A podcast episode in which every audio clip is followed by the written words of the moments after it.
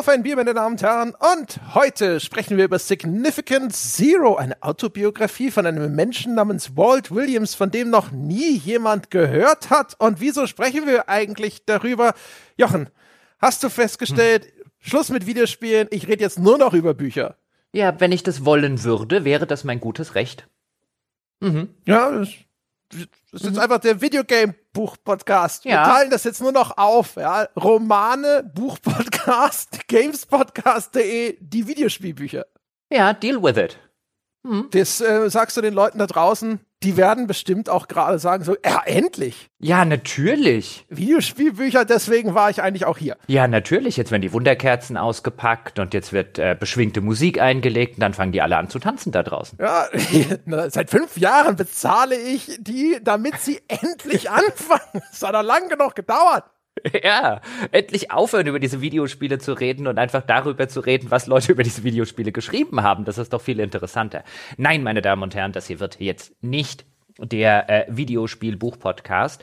Aber ich habe mir mal vorgenommen, ein paar der Bücher, die über dieses Medium geschrieben wurden, nachzuholen. Da gibt's einiges Zeug, was schon seit Ewigkeiten auf meiner ähm, auf meinem Lesepile of Shame vor sich hin gammelt. Und äh, vor einiger Zeit bin ich endlich dazu gekommen und hatte auch die notwendige Muße, um eben mal anzufangen. Und als allererstes hatte ich mir vorgenommen, dieses Significant Zero von äh, dem schon von dir benannten Autoren, der natürlich jedem Peschke, ja, jedem, der sich in der Branche auskennt, selbstverständlich was sagt, denn es ist einer der Autoren von Spec Ops The Line. Mhm, und das weiß man natürlich. Klar, du, du vorher bist ja die ganze mhm. Zeit durch den Podcast gelaufen. Der Name Walt Williams ist ja. an jeder Ecke gefallen. Williams, richtig, ja. Ja, ich hatte, also ich hatte natürlich nicht vergessen, wie er mit Nachnamen heißt. Walt Williams, ja. Ganz, ganz wichtig. Also sowieso Autoren mit W. Walt Williams, Walt Whitman. Hm? Ja, ja, die kennt man. unglaublich es ging einem ja schon auf den Sack, dass du ständig mit dem Walt angefangen hast. Walt ja. hier, Walt da, Walt Disney und so weiter. ja, so, okay. Weißt du, und auch bei Walt Disney habe ich gesagt, der kommt noch mal ganz groß raus. Hast du damals gesagt, ja, mit so einer Zeichentrickmaus oder was? Mhm. Ja, genau, ich habe gesagt, also, über den hört man Schlimmes. Ja, ja, jetzt lass mal, jetzt lass mal hier die Waltz in Ruhe. Ja. Das, ja, äh, eben nicht, denn wir werden ja über einen Walt hey. sprechen müssen. Okay, okay, aber den Walt Disney, ja, den lassen wir jetzt einfach mal im äh, Grabe irgendwie äh, rumliegen und mit den äh, unappetitlichen Dingen, die da auch immer noch so in seiner Frühzeit so manchmal passiert sind. Andere Geschichte für einen anderen Tag. Aber das ist jetzt hier eben die Autobiografie eines Autoren, der an einem leidlich bekannten Spiel, würde ich mal sagen, mitgewirkt hat, das insbesondere so ein bisschen in Kennerkreisen so einen gewissen Kultstatus genießt. Den Namen, ganz ehrlich gesagt, den hätte ich jetzt vorher auch wirklich nicht runterbeten können, aber das ist mir halt aufgefallen, weil ich es alleine schon interessant finde, dass jemand, dessen Claim to Fame gewissermaßen ein eher leidlich bekanntes Spiel, das eher einem kleineren Kennerkreis vorbehalten ist, insbesondere warum es dort auch so hoch gehangen wird, werden wir im Laufe der Folge wahrscheinlich dazu kommen, dass der überhaupt auf die Idee kam, eine Autobiografie zu schreiben. Das zeugt von einer Chutzpe, ja, die mir schon mal grundsympathisch ist. Und da habe ich gedacht, da liest du jetzt mal rein, habe mir Leseprobe runtergeladen und habe dann nach der Leseprobe beschlossen, oh, das liest sich nett, das liest sich fluffig, da stehen viele kleine interessante Anekdoten drin, der Mann hat auch ein bisschen was über die Branche an sich zu sagen, das fängt interessant an, das will ich weiterlesen. Und dann habe ich zu dir gesagt, oh, das ist ein interessantes Buch, darüber will ich mit dir reden, davon will ich dir erzählen. Und dann hast du gesagt, boah, nee, bevor du mir davon erzählst, lese ich lieber selber. ja, also ist ja auch, sag ich mal, einer Diskussion eher zuträglich. also, also, also ich monologisiere auch gerne. So ist es nicht. ja, ja, ja, ja, daran habe ich keinen Zweifel, aber ich habe gedacht, das ist vielleicht ein bisschen ertragreicher ja, für diesen Podcast. Nee, niemand will deine Meinung dazu hören. Ja, ich am allerwenigsten, aber ja, siehst du. Da, auch da ja. werden die Leute sich jetzt einfach mit abfinden und arrangieren müssen. Ja, Sehen Sie, meine Damen und Herren, da müssen Sie durch. Wenn es nach mir gegangen wäre, hätten Sie einfach nur meine Meinung zu irgendwas gehört. Und wie wir ja alle wissen, ist das die einzige Meinung, die relevant ist. Mensch, da, ja, da, da haben die Leute jetzt schon wieder Bilder im Kopf, ne? Was für grüne Wiesen voller Schmetterlinge und hoppelnder Häschen ihnen entgehen. Aber naja. Ja, das sind ja meine beiden großen Stärken, ja, Monologe und Bescheidenheit. Ja, ja, äh, nicht zwingend in der Reihenfolge, aber. na, na, no particular order. Richtig. Jetzt reden wir aber noch ganz kurz über Bier. Wir werden ja uns Bier mitgebracht haben, wenn wir hier schon über irgendeinen Vault reden. Äh, ja, hab ich, aber ich, äh, da, da, da werden jetzt die Leute nicht auf die Wiese, auf der Wiese rumtänzeln, ja, und beschwingende Musik auspacken. Ich habe Becks vor mir stehen, weil es war noch im Kühlschrank. Oh.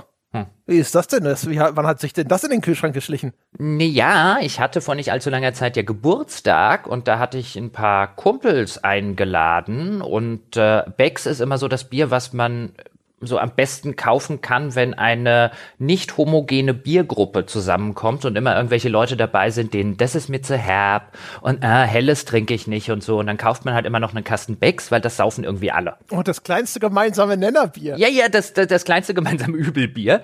Ja, niemand sagt jetzt, das ist mein Lieblingsbier, aber das ist, ach komm, Becks geht noch. Und deswegen ja, hatte ich noch Becks übrig. Sehr, sehr gut. Ja.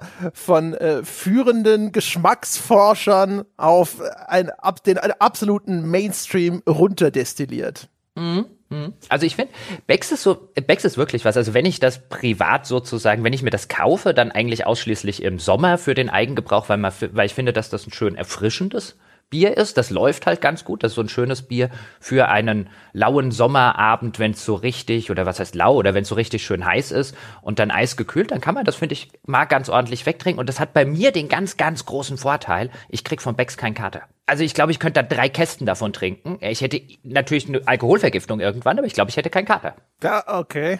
Mhm. Das ist, äh, ich glaube, da sind aber noch ein paar Langzeitstudien fällig, bevor die. Oh, das habe ich also also also also ich muss sagen, ja, auch auch wenn es natürlich äh, jetzt so ist, dass ich meine meine Studienlage noch nicht für abgeschlossen äh, erklären kann, aber ich muss schon sagen, da ist schon viel Zeit und Geld reingewandert, um das zumindest zu substanzieren.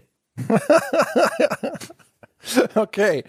Also ich habe auf jeden Fall noch vom guten Jason immer noch Bergmann Biere übrig. Und ich arbeite ja jetzt schon eine ganze Weile daran, so einfach wie unten im Minenschacht. Jetzt ist noch hier steht ein Bergmann Export. Auch das wird irgendwann Mitte letzten Jahres abgelaufen sein. Jawohl, so ist es. Aber ne, der kleine Mann auf der Straße kann sich's nicht aussuchen. Jochen, der muss trinken, was im Kühlschrank steht.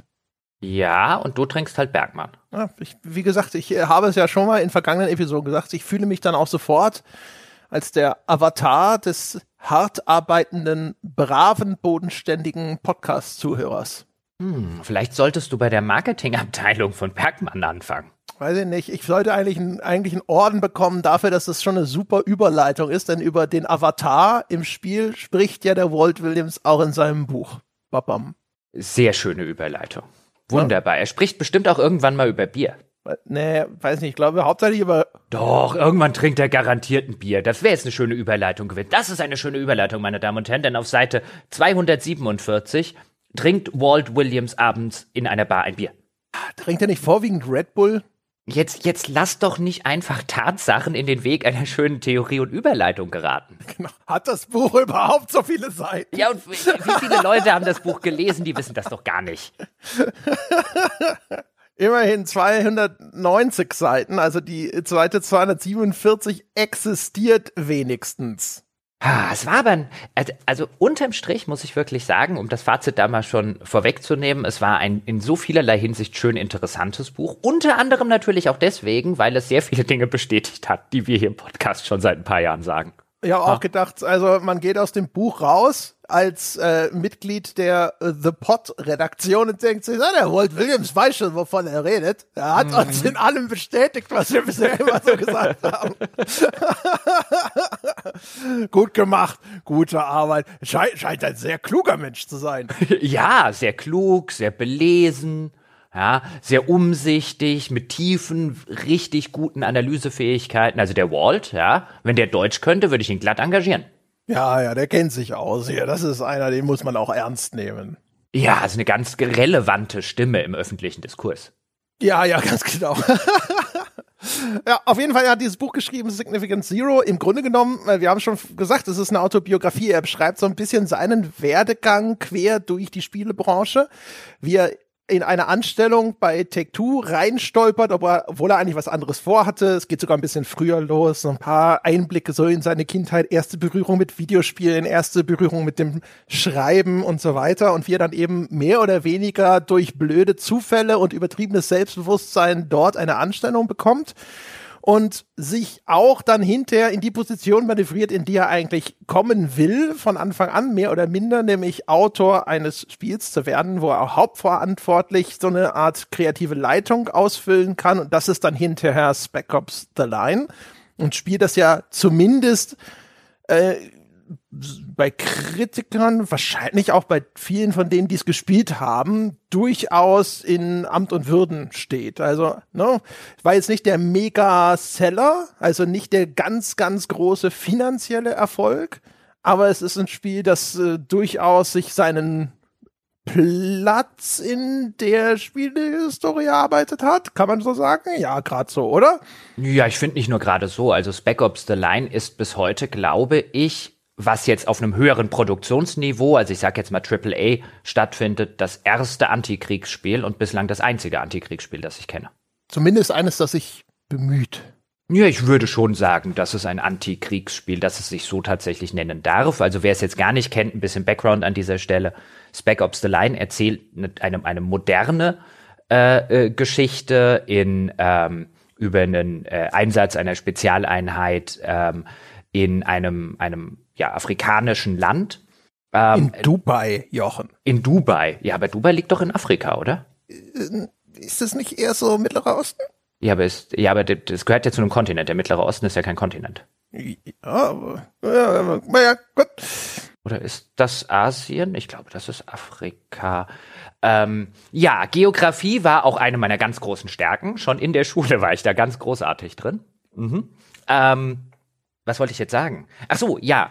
Ähm, es orientiert sich dabei aber, also Spec Ops The Nine orientiert sich sehr stark an Heart of Darkness, also dem Roman von Joseph Conrad, ähm, in dem es äh, äh, so ein bisschen um Kolonialismus und die ganzen Auswüchse von Kolonialismus und um den Verlust der Menschlichkeit in einem unmenschlichen äh, Umfeld äh, geht. Und der wurde ja bekanntermaßen dann später adaptiert zu äh, Apocalypse Now, der das Ganze äh, in den ja, in den Vietnamkrieg, um es jetzt mal ähm, ein bisschen nicht ganz so genau, weil viel davon spielt tatsächlich nicht in Vietnam selbst, aber in dieses ganze Umfeld des Vietnamkrieges ähm, verlegt, was gewissermaßen so eine Neuinterpretation ähm, des Stoffes ist. Und hier geht jetzt eben Spec Ops The Line hin und ähm, macht nochmal eine Neuinterpretation, die natürlich auch in Teilen deutlich inspiriert ist von sowas wie Apocalypse Now. Aber überhaupt dieser ganze Ansatz, wir machen ein Spiel darüber, was Krieg mit Menschen anstellt und wie unmenschlich Krieg ist und wie schwer es ist, seine Menschlichkeit und äh, mithin sogar ähm, seine, seine geistige Gesundheit in einem solchen unmenschlichen Konflikt zu bewahren. In der Hinsicht steht Spec Ops The Line, finde ich, bis heute ziemlich einzig an der Antikriegsspitze, die dieses Medium zumindest im, ähm, im Hochproduktionsbereich hier hervorgebracht hat. Ich glaube, das ist nichts, was man über, über irgendein Battlefield, Call of Duty oder sonst was sagen kann.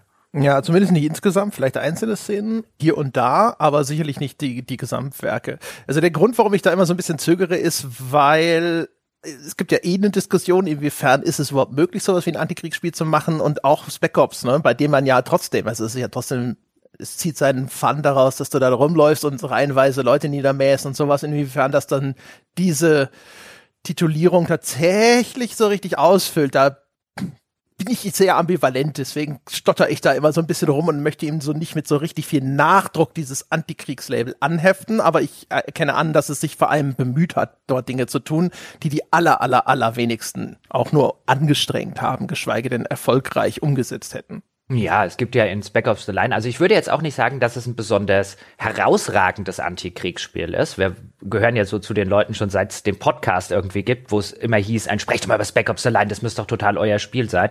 Und ich glaube, wir sind da beide so eher auf dem Ja, wir können schon anerkennen, was es wollte.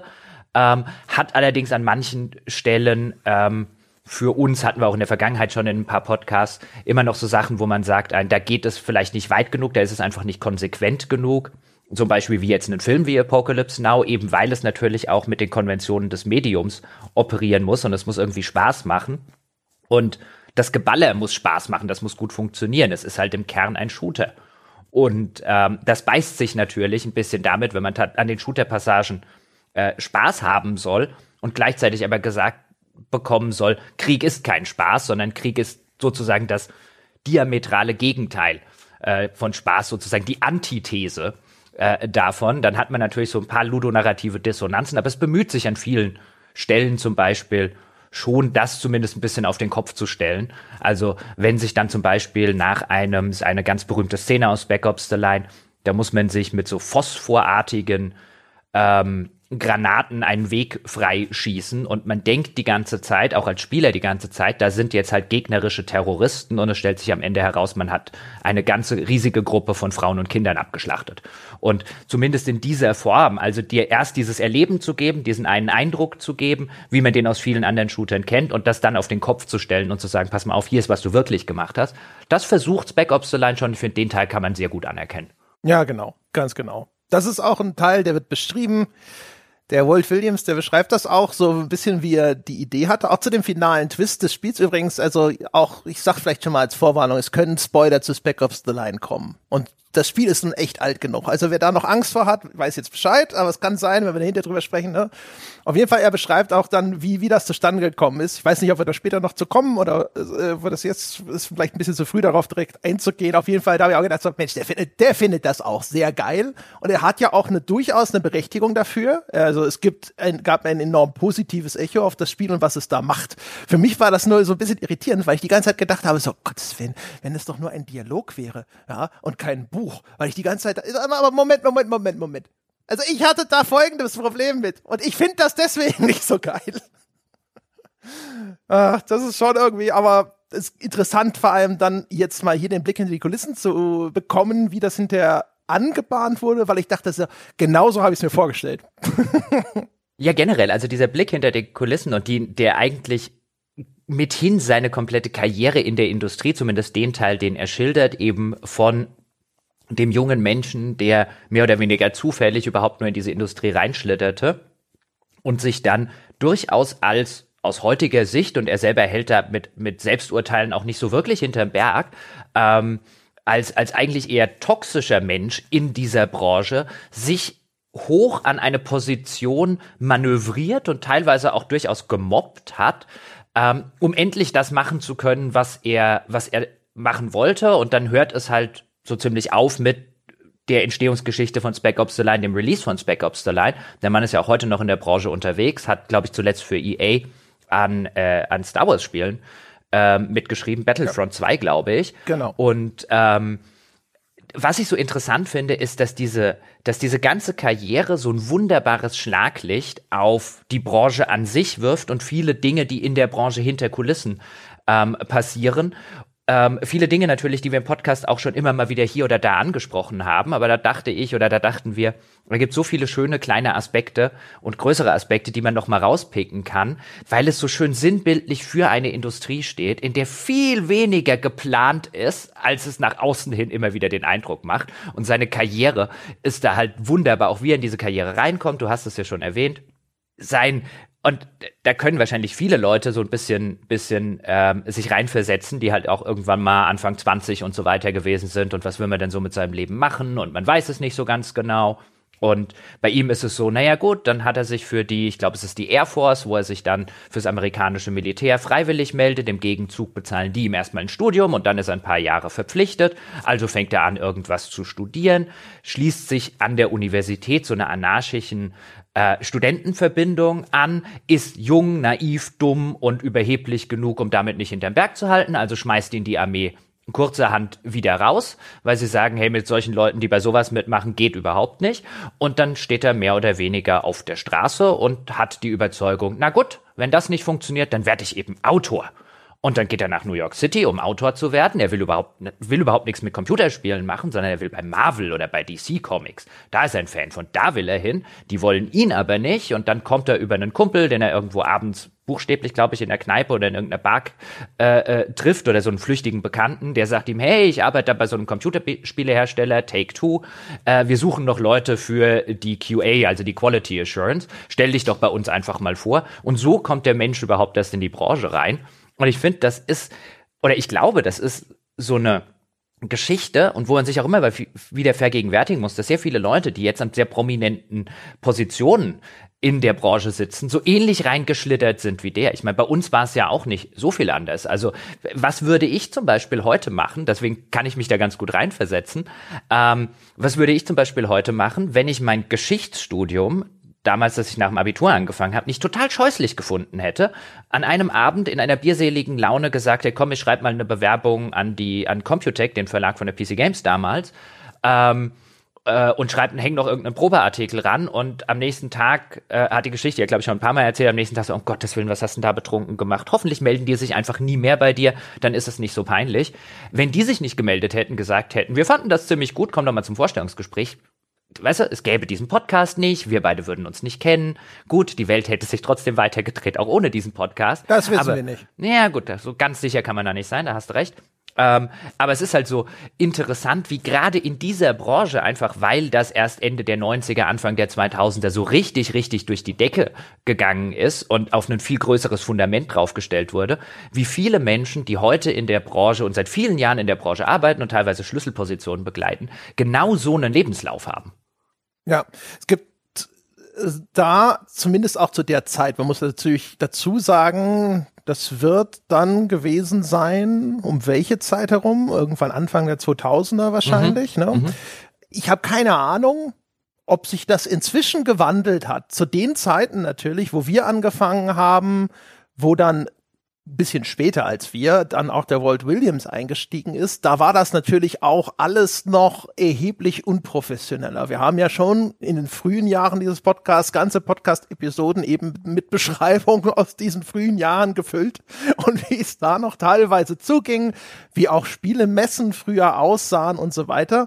Da hat sich ja schon einiges verändert. Es ist durchaus möglich, dass das heute nicht mehr so passiert, dass da das Hiring jetzt inzwischen viel klassischer ausfällt und dass dann auch gesagt wird, so, na, wo ist denn Ihr Studiengang in X oder in Y?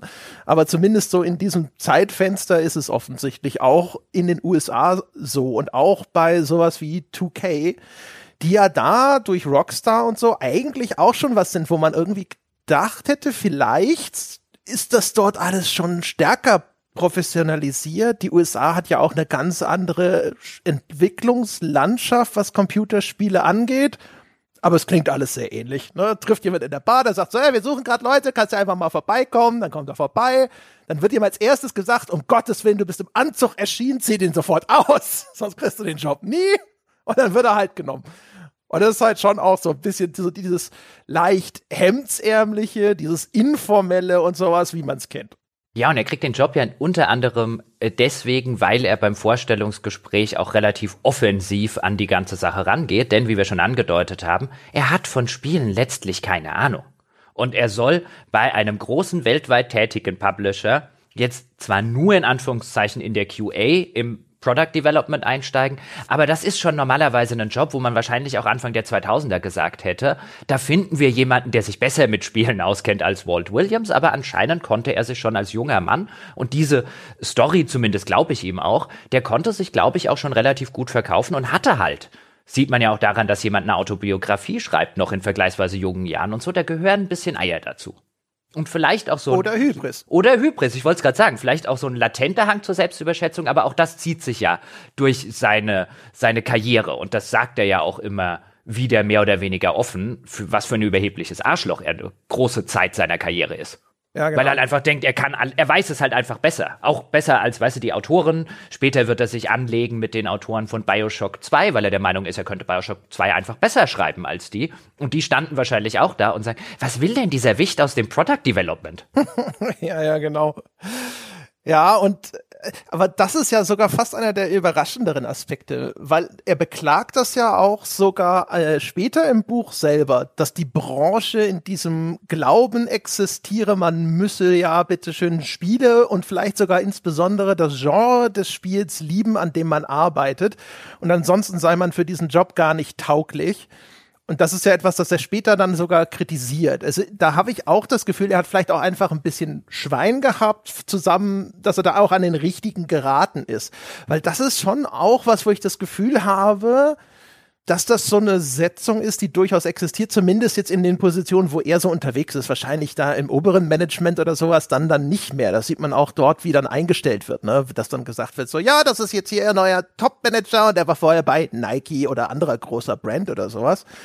Ähm, da sind sie dann, glaube ich, auch so drauf, dass sie sagen, so, ja gut, das, der hat mit den Spielen ja dann eh nichts mehr zu tun. Aber die Leute sozusagen unten an der Front, da hatte ich auch immer den Eindruck, dass die Spieleindustrie Wert auf Stallgeruch legt. Und das scheint er ja hier zu überspringen. Ja, weil er wahrscheinlich an den richtigen geraten ist. Das ist übrigens ganz interessant, denn der Mann, der ihn einstellt bei, ähm, bei 2K, ähm, und der uns über und ihn über viele Jahre der Karriere und uns über viele hundert Seiten des Buches begleiten wird als sein sein Chef und als einer der Hauptcharaktere in dieser ähm, in dieser autobiografischen Erzählung, den nennt er nur The Fox, also den Fuchs. Und es ist anhand dessen, was er über den Fox sagt, nicht schwer, schwer rauszufinden, um wen es konkret geht. Der gute Mann heißt äh, äh, Grégoire Gobby ist, äh, war, bevor er Senior Vice President of Product Development, das war er acht Jahre, unter anderem in diesem Zeitraum bei, äh, bei 2K Games, war davor Executive Vice President of Editorial bei Ubisoft. Und jetzt fragen Sie mich nicht, meine Damen und Herren, was der Executive Vice President of Editorial dort gemacht hat. Andrea, hast du eine Idee? Keinen Schimmer. Ähm, und der ist offensichtlich genauso in die Branche reingeschlittert, denn das früheste, was man bei, bei diesem Menschen findet, der, der nur vergleichsweise wenige Jahre später ähm, der ausführende äh, Produzent und verantwortlich für das ganze Produktdevelopment von 2K gewesen ist, war noch 1997, wird er zum ersten Mal genannt als Teil des Internet-Teams eines Ubisoft-Spiels namens Pod. Da schließt sich der Kreis. ja, genau. Ja, ich habe auch so, bin auch auf Moby Games gesprungen und habe mir gedacht, so alles klar, also mit den Angaben, das werden wir jetzt leicht rausfinden. Dann habe ich gedacht, so, hm, Gregor Kopie, noch nie gehört, aber auch keine Ahnung. kann mir das nur so erklären, dass er mit dem vorher gesprochen hat, gesagt so, hier, darf ich dich namentlich nennen? Und er hat gesagt so, ja komm, nee, das lass mal, aber äh, ist mir egal, wenn Leute, die sich da bemühen, rauskriegen, wer ich bin.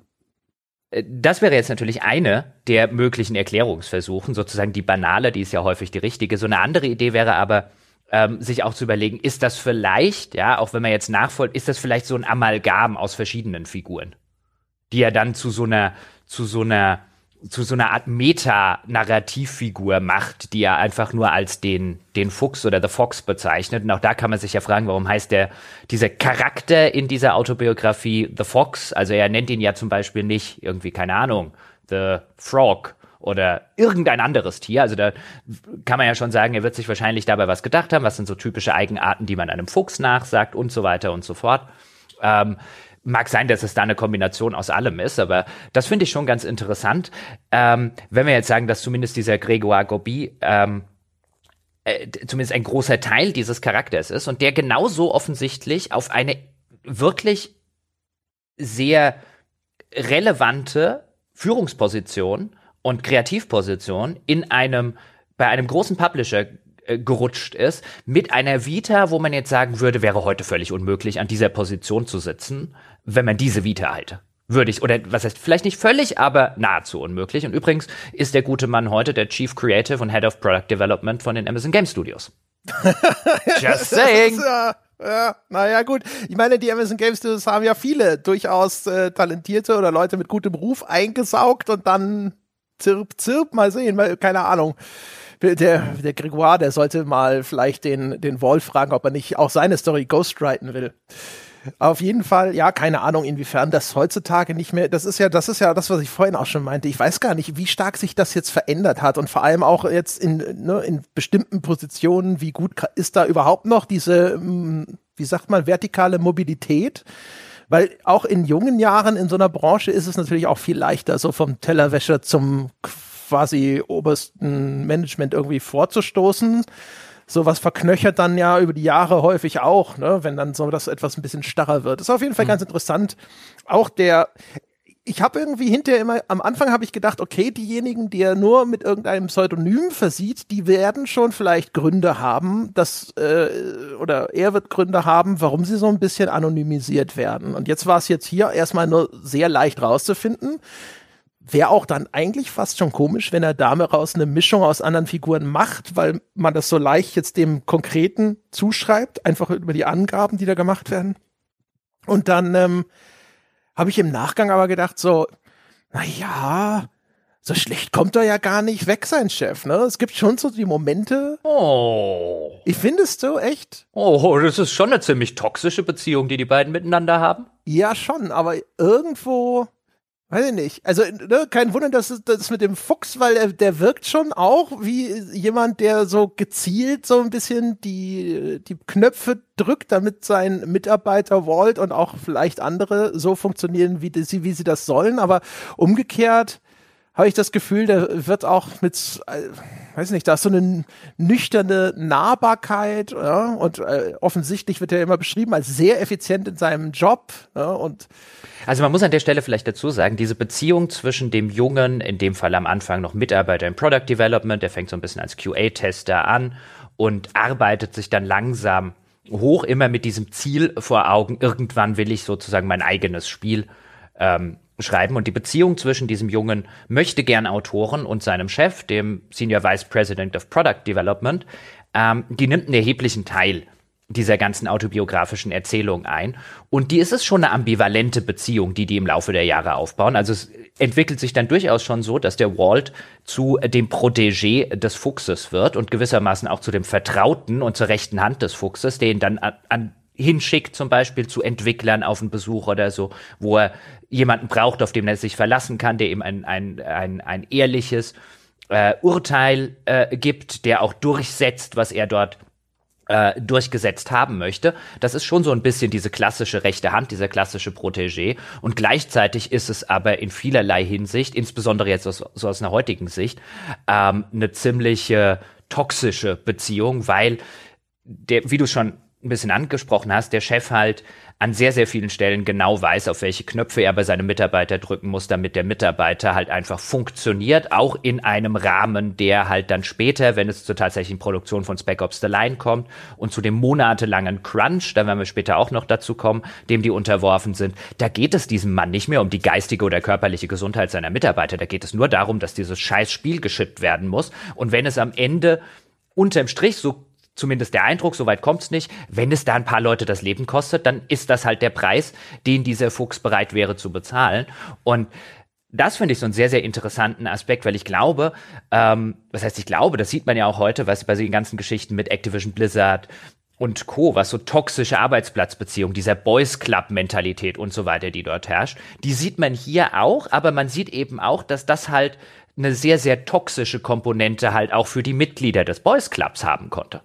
Ja, aber was ich interessant finde, ist aber halt, dass es echt ein starkes Geben und Nehmen gibt zwischen den beiden. Denn er lässt ihm ja umgekehrt auch jede Menge Zeug durchgehen. Ne? Gerade hinterher, wenn er, wenn man so möchte, sehr renitent wird. Oder auch wenn er sich zumindest in, so, so wie er das beschreibt, sehr unverschämt gegenüber seinem Chef aufführt, dann reagiert er darauf einfach immer sehr gelassen, ja, lässt das entweder an sich abperlen, ja, oder lässt ihm das auch durchgehen, dann geht er halt einfach mal nach Hause, irgendwann hat er die Schnauze voll und sagt, er will einfach wegziehen von dem Arbeitsplatz und zieht einfach, ich glaube, nach Texas oder sowas, ohne es der Firma zu sagen, rechnet damit, dass er gefeuert wird und dann halt immer so, nö, wirst nicht gefeuert.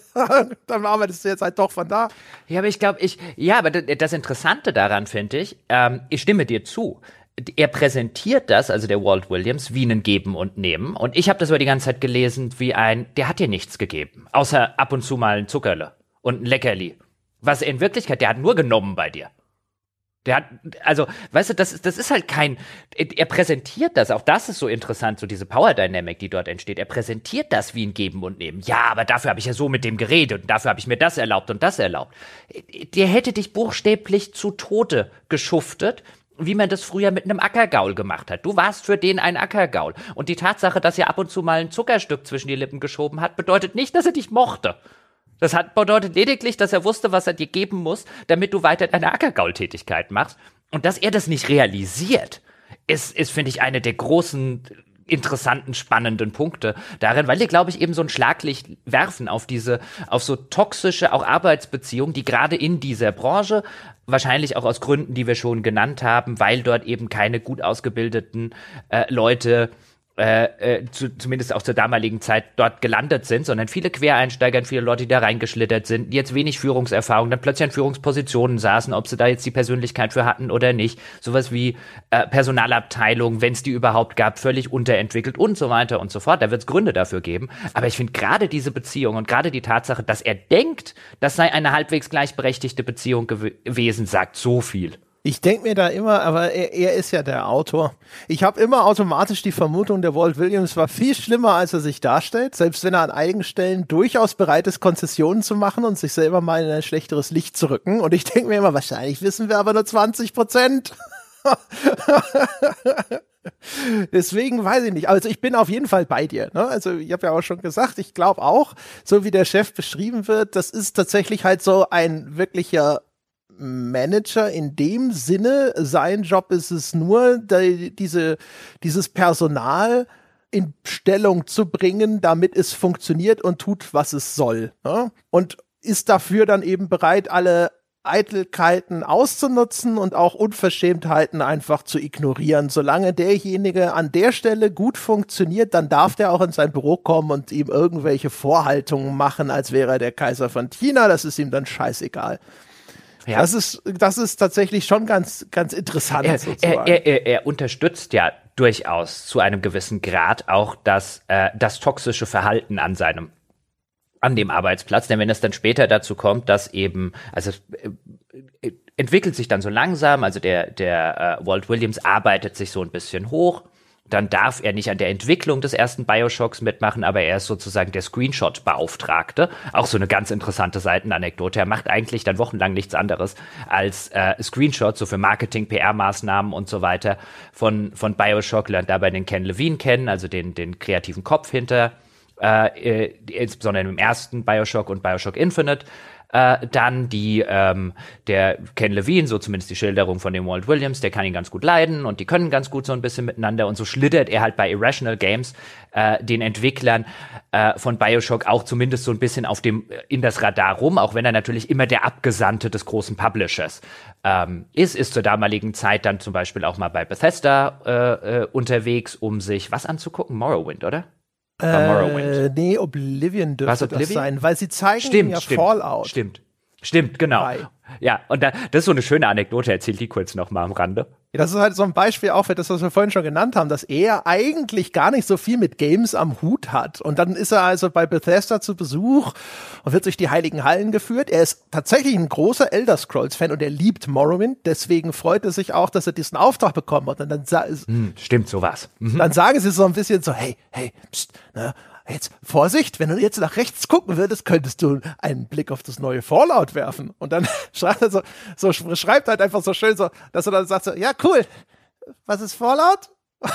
und dann, dann fällt sozusagen die Temperatur in dem Raum sofort um 10 Grad und dann sitzen alle nur da und sagen, alles klar, okay. Setz dich in den Konferenzraum, dann machen wir mal, jetzt gucken wir mal, wir sagen dir das Nötigste. Also dann ist er sofort erstmal ein bisschen unten durch. Aus den Gründen eigentlich, die wir vorhin ja so ein bisschen skizziert haben, dass genau sowas eigentlich jemandem in seiner Position normal nicht passieren darf. Genau, und so, so arbeitet er sich halt hoch und kommt auch durchaus ein bisschen rum. Er erzählt an einer Stelle so ein bisschen eine längere Geschichte, wie er ähm, unterwegs ist, um ein Spiel, also auf einer Messe oder auf Messeveranstaltungen der Presse und so weiter zu zeigen. Übrigens auch eine ganz schöne Sache. Er scheint Spielejournalisten zu hassen bis aufs Blut. Also zumindest Respekt vor ihnen hat er nicht. Surprise? Fragezeichen. Mhm, ja, genau. Und ähm, er hasst anscheinend auch solche Demo-Versionen bis aufs Blut, also diese klassischen Previews, die es ja bis heute noch gibt, wo ein Entwickler irgendwas vorspielt und ein anderer Entwickler irgendwas erzählt.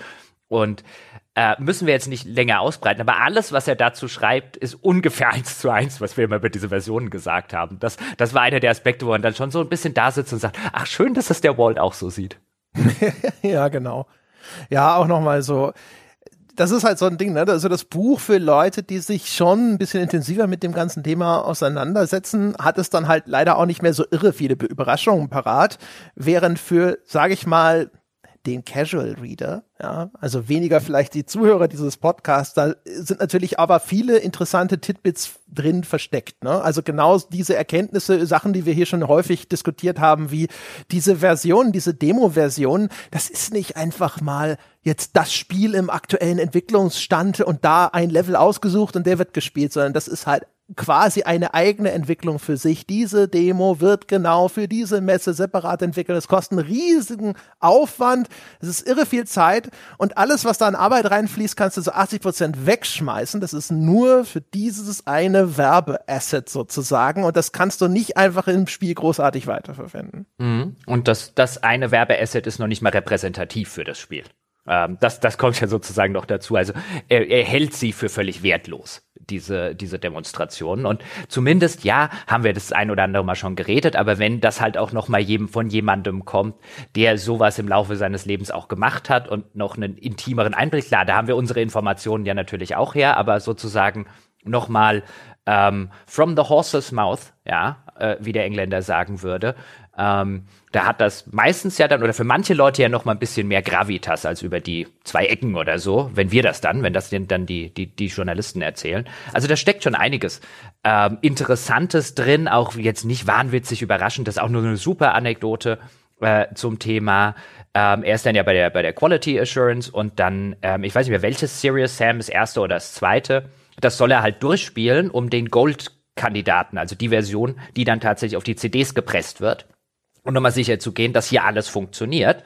Und er geht da zu seinem Chef, beziehungsweise in dem Fall ist es der äh, Producer von Serious Sam, wurde ja auch von einem externen Studio gemacht und halt von 2K Games gepublished und geht halt hin und sagt, äh, das ist aber nicht die Goldmaster-Variante. Und der Chef irgendwie so, doch, schon. Ja, aber das Spiel hört einfach auf im letzten Level und es gibt keinen Bossfight. Und der Chef, so, der Producer so, du verarschst mich doch. Und ich so, nee, da ist kein Bossfight drin. Und stellt sich raus, das Studio hat einfach keinen Bossfight. Also so schildert es Walt Williams. Ähm, wir gehen jetzt for the sake of this podcast mal davon aus, dass das jetzt die Wahrheit so ein bisschen ist, was er sagt. Äh, die andere Seite kennen wir nicht, aber so wie er es schildert, hat der Entwickler halt einfach keinen Bosskampf eingebaut, in der Hoffnung, der Publisher merkt's nicht. Ich sag mal, es deckt sich ja mit einigen Erzählungen, die wir an anderer Stelle schon von Ralf gehört haben. also insofern ist es nicht, es fällt einem zumindest nicht sehr schwer, das zu glauben, ja, dass sie dann beim Studio anrufen und sagen so, ja, was ist denn mit dem Bosskampf? So, ja, ne, wir hatten ja das und das vor, aber das hat leider nicht geklappt. Und dann so, ja, aber in unserem Vertrag steht, bei dem Milestone, da ist ein Bossfight und so, hm, okay, wir gucken mal. Und dann lösen sie das ja, glaube ich, indem sie sagen, ja, da ist ein großes Gebäude in, die, auf, die, auf diesem, in dieser Arena, wo der mhm. Endkampf stattfindet, eine große Pyramide und dann machen wir aus der Pyramide einen Endgegner. Ja, und, also man kann sich sehr gut vorstellen, dass eben der, der Entwickler aus seiner Sicht auch da saß und gesagt hat, ey, wir haben zu wenig Zeit, wir haben zu wenig Kohle und so weiter, wir kriegen den Endkampf nicht mehr hin. Und dann eben sagt, schick denen doch mal diesen Goldmaster-Kandidaten. Wollen wir doch erstmal rausfinden, ob sie überhaupt merken, dass es den nicht gibt.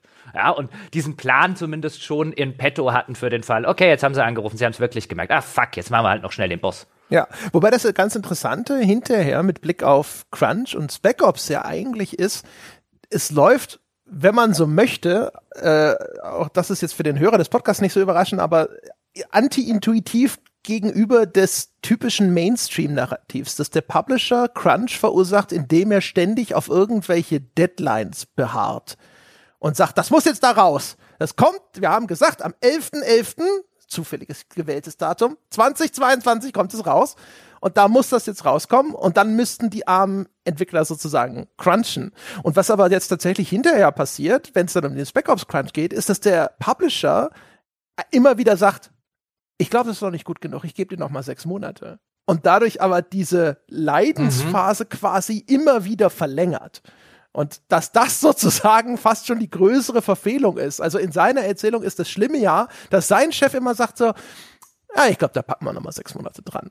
Mhm. Das ist äh, äh, tatsächlich, das ist sozusagen die große Tragödie von Spec Ops The Line, ist nicht, dass das zu früh rausgekommen ist oder ähm, dass der Publisher denen nicht genug Zeit oder Geld gegeben hat. Aus der Sicht von Walt Williams ist die größte Tragödie von Spec Ops The Line und insbesondere auch was seinen persönlichen Gesundheitszustand äh, angegangen ist, dass sie nicht fertig werden durften. Ja, genau. Also es endet ja wirklich damit, dass er aus dem Büro seines Chefs einfach rausgeht. Er geht einfach weg und sagt zu ihm so, Sag mir Bescheid, wenn du das Scheißspiel einfach mal fertig machen willst. Äh, bis wir jetzt aber so weit sind, wo ich eigentlich ja hin wollte, und dann sind wir bei interessanten Anekdoten abgebogen, ist ja immer eine gute Tangente.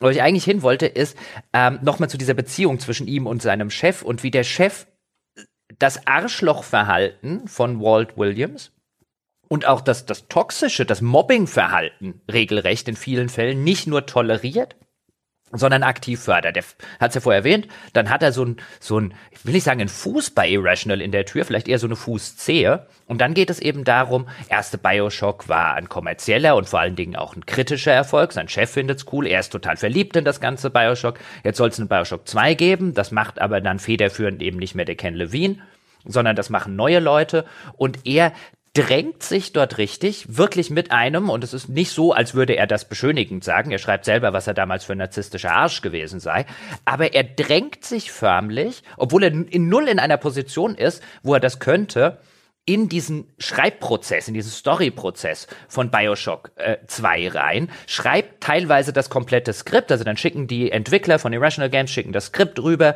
damit das eben der Publisher sich angucken kann und er kommt auf die Idee und schreibt das einmal komplett neu ja, und legt das dann sozusagen seinem Chef vor, lässt es, glaube ich, auch noch die Leute bei Irrational Games wissen. Und das ist halt so ein, weißt du, man muss sich das mal vergegenwärtigen. Du bist irgendein Entwickler, schickst dein Skript hin und dann kommt nicht der Senior Vice President oder sonst irgendjemand, sondern irgendeiner, der letztlich das letzte Mal, als du ihn gesehen hast, hat er die Screenshots für Bioshock 2 gemacht, für Bioshock 1 gemacht.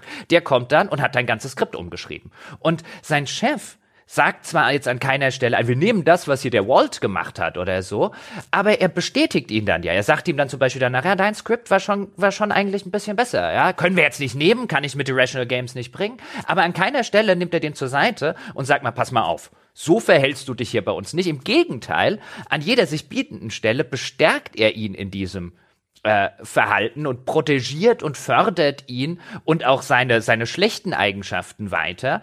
Und auch da zumindest ja, eine gewisse Ambivalenz hat diese Figur des Fuchses, also seines Chefs, aber unterm Strich ist eigentlich alles, was er macht, ist äh, ein Verhalten zu fördern. Klar, seine Maxime ist, die Spieler müssen so gut wie möglich werden, so viel Geld wie möglich verdienen und wenn sie raus müssen, müssen sie raus. Das ist sein Job. Aber er ist wirklich bereit, über jedes Arschlochverhalten und jede Leiche zu gehen, um das zu erreichen. Und das sieht man halt bei der Förderung.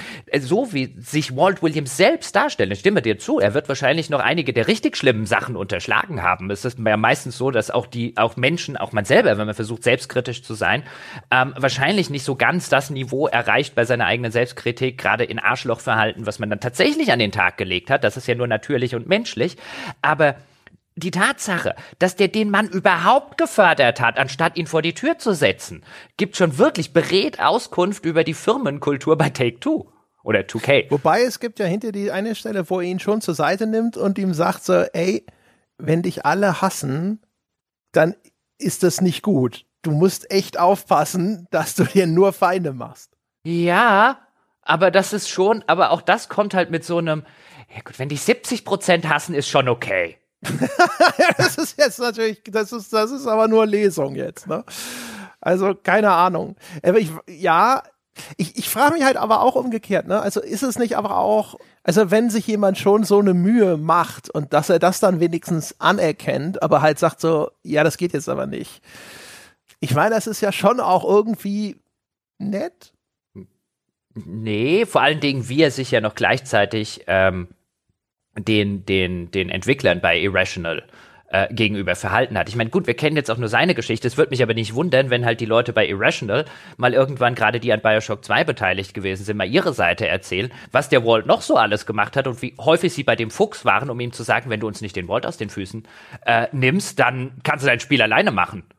Das macht er ja auch, ne? Er pfeift ihn ja auch hinterher so ein bisschen zurück und sagt so, jetzt komm, lass ihn mal in Ruhe. Ja, aber, aber trotzdem, ja? also dieses ganze, ja. Also ich meine nur, weißt du, wenn er mit seinem selbst, seinem neu gebauten Skript bei der, seinem Chef ankommt, ihm das hinlegt und sowas, dass der dann vielleicht ein nettes Wort für ihn findet. Ja, das bekräftigt ihn in seinem Verhalten, aber hm. also auf jeden Fall, äh, vor allem das, was unklar bleibt, ist ja, ja doch, doch, was ein bisschen unklar bleibt, ist natürlich, wie stark weiß der Chef von allem, was er uns jetzt hier als Leser natürlich darbietet, weil das wirklich äh, Schlimme ist natürlich, wo ich mir aber vorstellen kann, dass sowas sau häufig in Unternehmen vorkommt. Ne? Er will eigentlich auf den Posten, auf dem die Kreativen und insbesondere die Autoren von Bioshock 2 sitzen und er fängt an, die zu unterminieren. Und er beschreibt das ja richtig schön, dass er versucht, überall zu sagen so, ja, aber hier, guck mal, das ist ja scheiße, das könnte man doch so machen und oh, das ist alles noch nicht fertig und oder, und ich hab's mal neu gemacht, guck mal, das ist schön. Mhm. Und das liest sich reichlich, ne? Das ist so das, genau das, wo du so denkst, so, um Gottes Willen, ja, genau, solche Arschlöcher kenne ich auch auf meiner Arbeit und so weiter und so fort.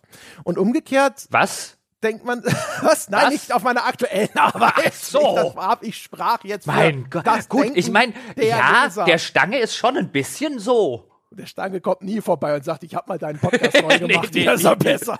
Nee. ja, stimmt. Es wäre aber echt mal super, weißt du, wenn der Stange mal, ich habe da mal eure Steuerabrechnung für den Monat gemacht.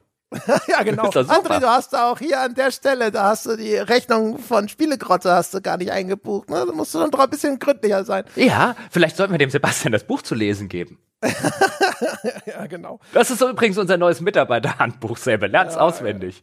Also er versucht sich halt so richtig dreckig da reinzuwieseln und eben nicht nur, indem er sagt, guck mal, ich bin engagiert, ich bin heiß und guck mal, wie gut meine Arbeit ist, sondern eben, indem er andere mhm. Leute mhm. hinter ihrem Rücken versucht abzuwerten. Und das sind schon so die Momente, wo du denkst, boah, du mieses Schwein. Ja, aber das sind aber auch, ja, ja. Äh, er weiß er auch, dass er ein mieses Schwein ist. Das, das weiß er auch. Das, zumindest das muss man ihm dann, äh, muss man äh, ihm anrechnen, beziehungsweise zumindest konstatieren, dass er sehr genau auch schreibt, was er damals und so aus seiner, aus der Retrospektive weiß, was er für ein, für ein Arsch gewesen ist.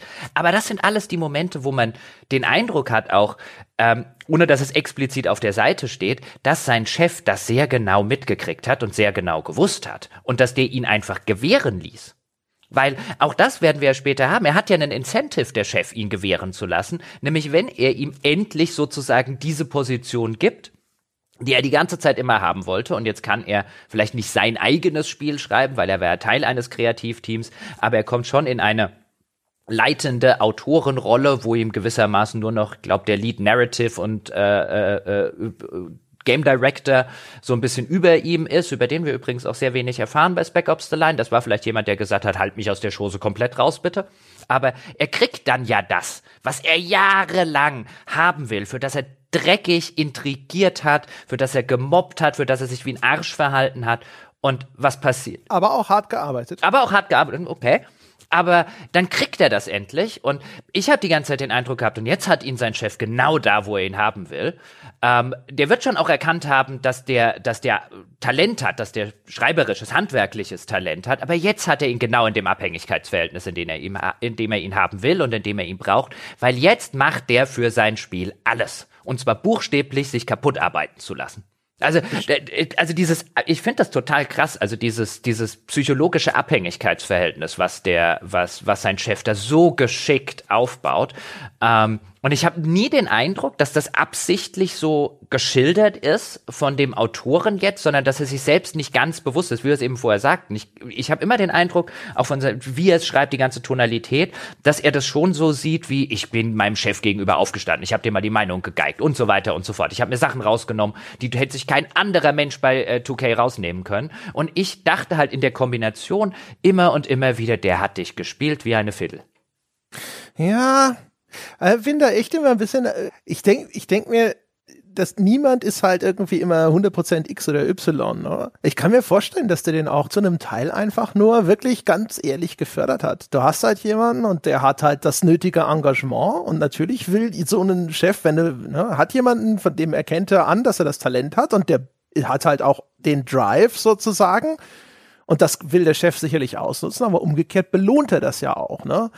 Also dieses ganze Engagement, das wird anerkannt und das wird dann hinterher auch eben umgemünzt in, er kriegt tatsächlich die Position, die er sich immer gewünscht hat. Ich finde, ich finde, ja, aber ich finde, also ich meine, vielleicht haben wir da auch so ein bisschen unterschiedliche äh, Arbeitsethos-Sachen. Ich finde, da ist sehr wenig, was ich als ehrliches Engagement und belohnenswertes Engagement sehe. Das ist ja das, was ich meine. Was er belohnt, ähm, äh, äh ist zu einem erheblichen Teil, insbesondere wenn es dann in diese, in die sozusagen in die in die zweite Hälfte des des Romans abbiegt, was er erheblich belohnt, ist etwas, wofür du eigentlich sofort jemanden rausschmeißen musst. Und ich finde, da, da, da, da hilft es halt nicht mehr zu sagen ein, ja, aber er hat ja auch viele Überstunden gemacht. Ja, aber er hat Überstunden gemacht, indem er ein Wichser war. Also ich, ich sehe hier relativ. Ja, ja, besteht ja nicht nur aus Beschreibungen des Wichsertums, ne? Also er, er kniet sich ja in diese komische Screenshot-Geschichte rein. Er beschreibt ja auch, dass er Arbeiten macht, die so, sag ich mal, der Autor dritten Ranges ist, ne? Wenn er dann diese ganzen Barks, also diese Wegwerflinien, äh, äh, das sind ja nicht mal Dialoge, sondern teilweise Geräusche, die irgendwelche NPCs machen, wenn er das entwirft, wenn er da bei den Tonaufgaben, äh, Tonaufnahmen mitreißt und die Tonaufnahmen überwacht und so weiter. Ich finde, man hat schon das Gefühl, das ist halt echt einer, der, der will halt, der will halt unbedingt und der schmeißt sich da halt in alles rein. Und manchmal geht's dann in diese Bereiche, wo man denkt so, puh, Alter. Aber vieles davon ist halt, weiß ich nicht, da kann, finde ich sogar eine gewisse Identifikation, wo ich auch immer gedacht habe, so ja, was habe ich genauso gemacht? Musst halt immer, immer sitzt du da und denkst dir, alles klar, was kann, wo sind die 110 Prozent? Was kann ich noch oben drauf machen, damit meine Chefs sehen, ich bin nicht einfach nur irgendein Mitarbeiter? Hm. Nee, das hatte ich noch nie. Also in der Form jetzt, wie wenn, wenn wir das hier in diesem Kontext setzen. Also würde sagen, ein, ich würde es übrigens auch von Mitarbeitern, glaube ich, nicht wollen tatsächlich, sondern ich würde wollen, dass dem, dass quasi die 100 Prozent des Mitarbeiters halt einfach so, wenn die so gut sind, dann sehe ich das schon. Mein Gott, wenn Leute gut sind, siehst du das schon an 30 Prozent sozusagen. Hatte diese, ich fand, fand das schon immer, das stimmt, was du sagst, also er, er, er kniet sich in absolute Idiotenarbeiten provokant formuliert, kniet er sich völlig rein in irgendwelche Wegwerfdialoge, präsentiert dann sogar noch stolz Beispiele in diesem Kontext, weil er, das merkst du dann, weil er stolz auf diese Arbeit ist und das wäre halt was, wo ich als der Chef sagen würde, das ist kein Zeichen von jemandem, den ich weiter befördern will, das ist ein Zeichen von von jemandem, weißt du, das ist, das ist eher, für mich ist das eher eine schlechte Eigenschaft. So ein, das ist nicht das, worauf, wo, wo, wo du dich kaputt dran arbeiten solltest und wo du, wo du deine Überstunden und so weiter. Das ist, das ist nicht die Persönlichkeitsstruktur, die ich fördern wollen würde. Aber da sind der Fuchs und ich halt anders. Ja, und du, musst halt immer überlegen, was, was hat er wirklich davon mitbekommen? Ne? Wie viel davon ist wirklich für den sichtbar gewesen? Du kriegst das ja jetzt hier alles sozusagen von dem Walt Williams so ausgebreitet, aber den Informationsstand seines Chefs oder sowas, das ist ja immer obskur.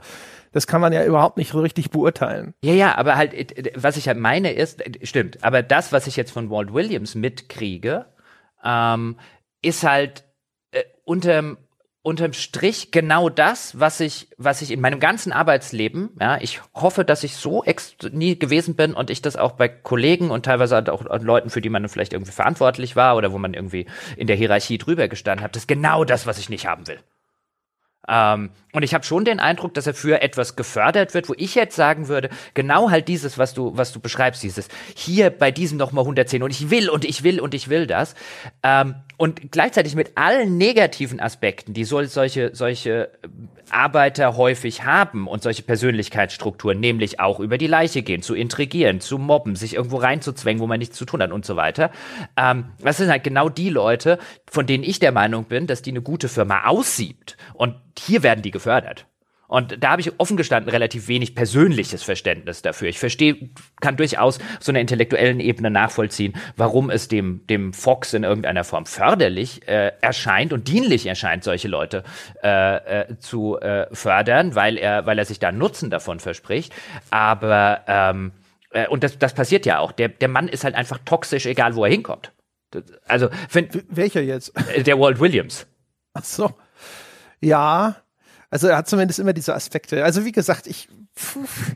Das Ding ist halt, weißt du, wie gesagt, also da, das Problem ist natürlich immer, wenn du so an einzelnen Aspekten von so einer Person dich so ein bisschen festhängen kannst und sagen kannst, das kenne ich. Genau das Gefühl kenne ich. Dieses, boah, ich will, ich will, ich will und ich will doch eigentlich jetzt vor allem gesehen werden. Und wie machst du das denn? Und du bist in einem Unternehmen und sowas und du willst ja jetzt irgendwie da hervorstechen, ne? du willst vielleicht auch einfach schneller vorankommen und so weiter und so fort. Du willst nicht einfach da sitzen und sagen, ja, ich verlasse mich drauf, das werden schon irgendwann die Leute feststellen, dass ich total tolle Arbeit mache, vor allem wenn du halt auch noch irgendwelche äh, Aufgaben hast, wo es vielleicht auch gar nicht so einfach ist, dass das alleine über die Qualität der Arbeit sichtbar wird. Und dann hängst du dich halt rein. Und wenn das, wenn dann ein Chef sagen würde so, ja, aber das ist mir jetzt einfach echt zu viel Engagement, ist ein bisschen zu obsessiv, nee, das belohne ich nicht, da wäre ich natürlich da als ich auch gesagt, what the fuck? Was ist denn kaputt mit dir? Will dir doch nur zeigen, ja, dass ich, dass ich hier, ne, ich habe richtig Bock auf den Kram. Äh, und deswegen, äh, weiß ich nicht, ich scheue mich, das dann da irgendwo direkt so zu kategorisieren. Ja, wenn, wenn es halt einfach so, ne, ja, aus der eigenen. Wenn es halt nur das gewesen wäre, dann würde ich dir ja zustimmen. Ich habe ja nichts gegen, äh, theoretisch, äh, nichts gegen jemanden, der halt wirklich so viel aufrichtigen Bock und so weiter ähm, auf irgendetwas hat, dass er sich da selber auch auf bei, bei relativen äh, banalen Aufgaben halt mit so Feuereifer drauf besonders gut und so weiter machen will. Ähm, äh, gerade wenn das ein jüngerer Mitarbeiter ist, dann ist ja nichts, was ich per se erstmal ganz schlimm finde, auch wenn es meine Verantwortung ist, ihm zu sagen, hier pass mal auf, äh, ein mir reicht, wenn du deine normale Arbeit zu 100 Prozent gut machst. Ich sehe, dass du da bist. Ich meine, das ist ja dann ein Führungsversagen an der Stelle, wenn sein Chef ihm dieses Gefühl nicht gibt. Und da sind wir wieder bei der toxischen Abhängigkeitsbeziehung, weil ich glaube, es gibt einen Grund, warum es sein Chef dieses Gefühl nicht gibt und warum er ihm immer dieses Gefühl gibt, er müsste mehr machen und mehr machen, nämlich damit der Chef mehr zurückkriegt. Ähm, aber andere Geschichte. Aber bei ihm sind halt die ganze Zeit und ganz eklatant halt die Nachteile, beziehungsweise die, bei ihm ist das ja keine ehrliches Ich will, ich will. Das ist ja nicht jemand, der, der, der einen normalen Ehrgeiz hat, sondern das ist jemand, der Kalif anstelle des Kalifen werden will. Der hat ja, also das ist ein obsessiver, krankhafter Ehrgeiz, den der Mensch hat. Und ähm, ich habe die ganze Zeit nicht den Eindruck, dass er das selber versteht. Und da, da fällt es mir halt schwer zu sagen, ja, ich, weißt du, an einem ehrlichen Ehrgeiz, damit kann ich mich identifizieren, aber den sehe ich hier halt nicht. Ja, wie gesagt, ich habe ja auch schon gesagt, also ich äh, bin zumindest ein bisschen skeptisch, ja, was so, ob der Walt Williams uns hier jetzt alles erzählt hat. An dem gemessen jetzt einfach nur, was tatsächlich auf, auf, aufs Papier gebracht wurde. Ich meine, es gibt diesen Bioshock-Geschichte und dann hatte hinterher gibt's noch eine eigentlich sehr bizarre äh, kleine Anekdote über den anfänglichen Lead-Autor bei Spec Ops. Ansonsten gibt's ja, glaube ich, gar nicht so viel, wo er jetzt so mega intrigant ist eigentlich, oder? Hm, also ich meine, die ganze Bioshock 2 Geschichte ist schon sehr hart. Und an, an, an. Ja, ja. Aber das ist ja halt, das ist eins und dann das, das andere sind zwei. Ja, aber das sind die beiden großen ja. Sachen. Ich sag mal, also, Buch. aber man kann natürlich jetzt, ne, nehmen wir mal an, die arbeiten ja zu dem Zeitpunkt schon seit Jahren zusammen oder sowas. Und wenn das jetzt das erste Mal ist, wo er so blöd über die Stränge schlägt, man kann sich zumindest vorstellen, dass da einfach nur ein Chef sagt so, okay, das, äh, das lassen wir jetzt einmal durchgehen. Wie gesagt, ich sehe es von der anderen Seite. Ich glaube, ich glaube, er hat genau das gemacht, was sein Chef von ihm wollte. Und ich glaube, äh, der Chef hat genau quasi auch die schlechten Eigenschaften gefördert. Ähm, weil letztlich ist das kein, der, da ist ein junger Mann, der nicht sonderlich viel kannte, schon gar nicht im Arbeitsleben, schlittert in sowas rein, wo er jetzt auch nicht die ganzen Vorkenntnisse und so weiter hat. Er hat von Tag eins hat er diesen äh, Vorgesetzten, der sein Förderer, sein Protégé und so weiter ist. Ich glaube, ähm, und das ist zumindest meine Lesweise des Ganzen. Weißt wenn das jetzt ein Roman wäre, würde ich mit einer sehr großen Vehemenz in einer Interpretation sagen, dass ihn diese, diese Cheffigur so sehr in ein, also die macht ihn zu dem, was er später wird. Natürlich müssen, müssen da eine gewisse persönliche Veranlagungen oder Anlagen oder so da sein, aber der wird zum Arschloch. Der ist da nicht als Arschloch angetanzt. Und ich würde sehr argumentieren, wie gesagt, wenn das ein Roman wäre, Interpretation, das könntest du anhand von Textstellen und so weiter, gäbe es da, glaube ich, noch und nöcher Zeug, wo du argumentieren könntest, der wird hier schon genau dahin äh, äh, gesetzt und zu, genau zu dem gemacht, was diese, was dieses, was sozusagen die Struktur von ihm will. Voll eins auch. Ich was ich mir halt immer, ich, was ich mir immer denke, ist, die, was ist denn so ein bisschen so aus Erfahrungswert die wahrscheinlichste Erklärung? Und die wahrscheinlichste Erklärung ist halt meistens nicht sowas wie, es war von Anfang an der Masterplan seines Chefs, sondern. Das habe ich auch nicht gesagt. Es ist eher so, ja, oder? Ne? Sein, sein, sein, Chef operiert ja auch in der Struktur. Ja, ich glaube halt, es ist vor allem solche Sachen wie, was ist denn der deutsche Begriff? Das, also so, so Trägheit. Ne? Äh, das, ich finde, was, was ich jetzt im Laufe meines Lebens immer wieder beobachtet habe, ist, Unternehmen sind häufig super träge, auf solche, solche Sachen zu reagieren, zum Beispiel also entweder Korrekturen im Mitarbeiterverhalten oder gar, was du vorhin gesagt hast, jemanden vor die Tür zu setzen, weil es bedeutet, du müsst ja diese Person ersetzen und die funktioniert eventuell auch noch total gut und super auf ihrer Position, wo sie gerade ist.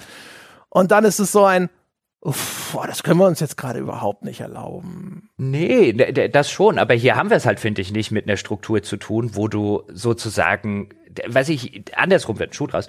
Hier haben wir es mit einer Struktur zu sagen, wo, klar, toxische Strukturen machen toxische Mitarbeiter, weil sein Chef ist toxisch.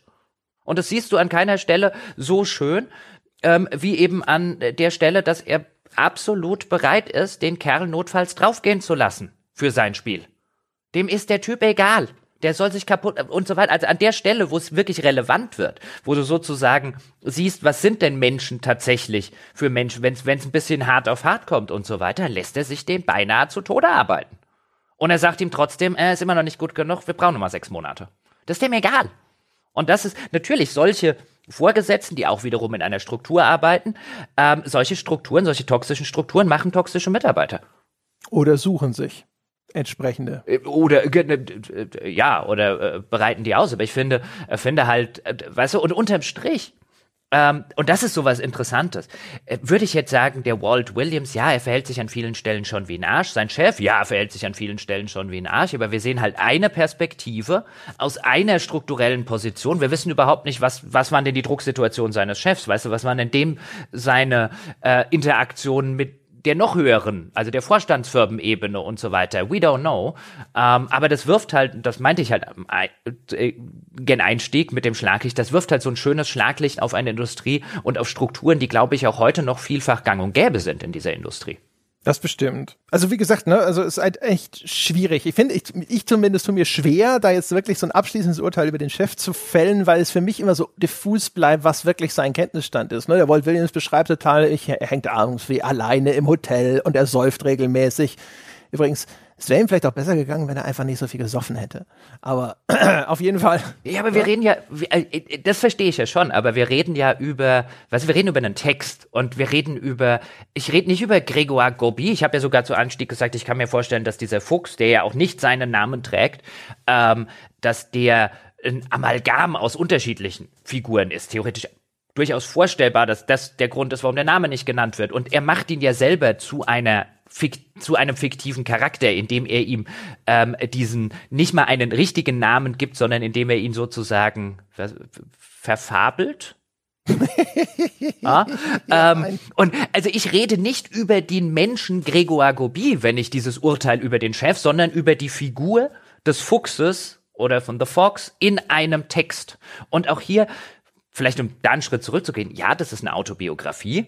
Ähm, jede Autobiografie ist zu einem gewissen Teil ein fiktiver Text. Niemand erinnert sich an Dialoge, die vor 20 Jahren stattgefunden haben, in irgendeiner Form wortwörtlich. Das ist ein fiktiv konstruierter Text, basierend auf wahren Begebenheiten. Und auch bei Auto, gerade bei Autobiografien, auch bei Biografien weigere ich mich, den als Sachtext, also als echten, richtigen Sachtext zu sehen.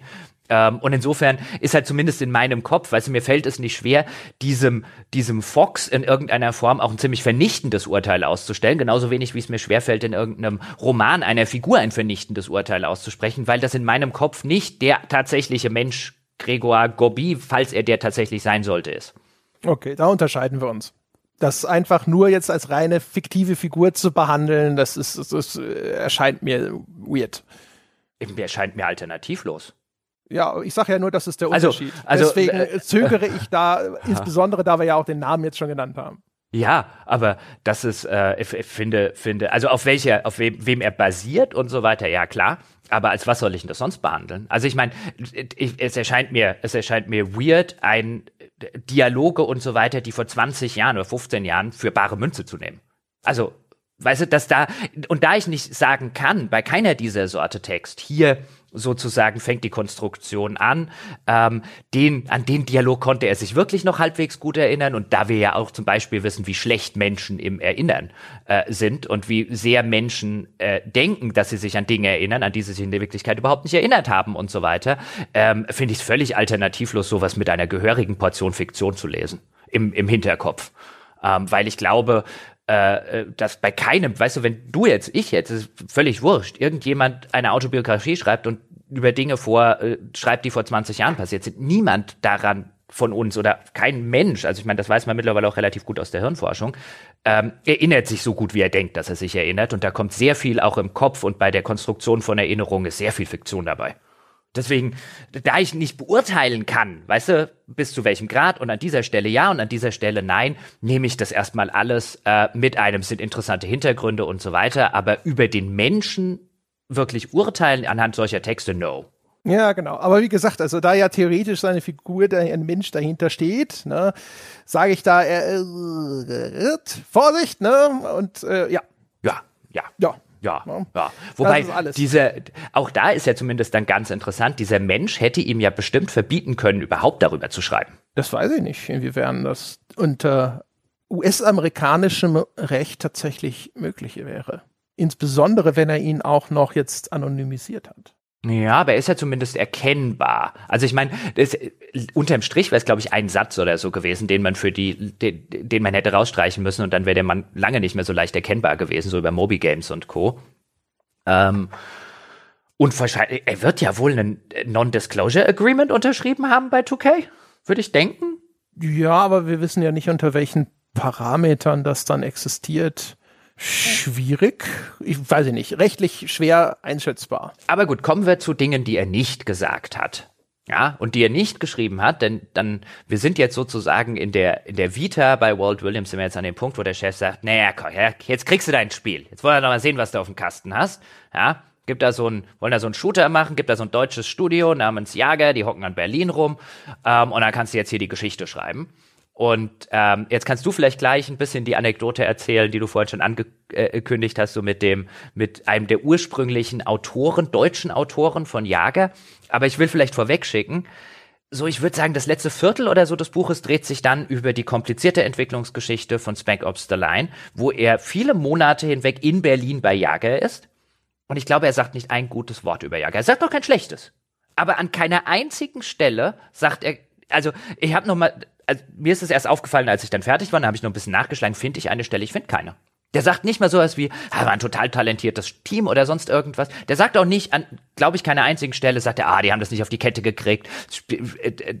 Das Ding, einer der Gründe, warum sich das auch immer wieder verschiebt, das steht so ein bisschen zwischen den Zeilen, ist, dass es halt auch ernsthafte Probleme anscheinend bei Jager selbst gab, zumindest aus seiner Perspektive.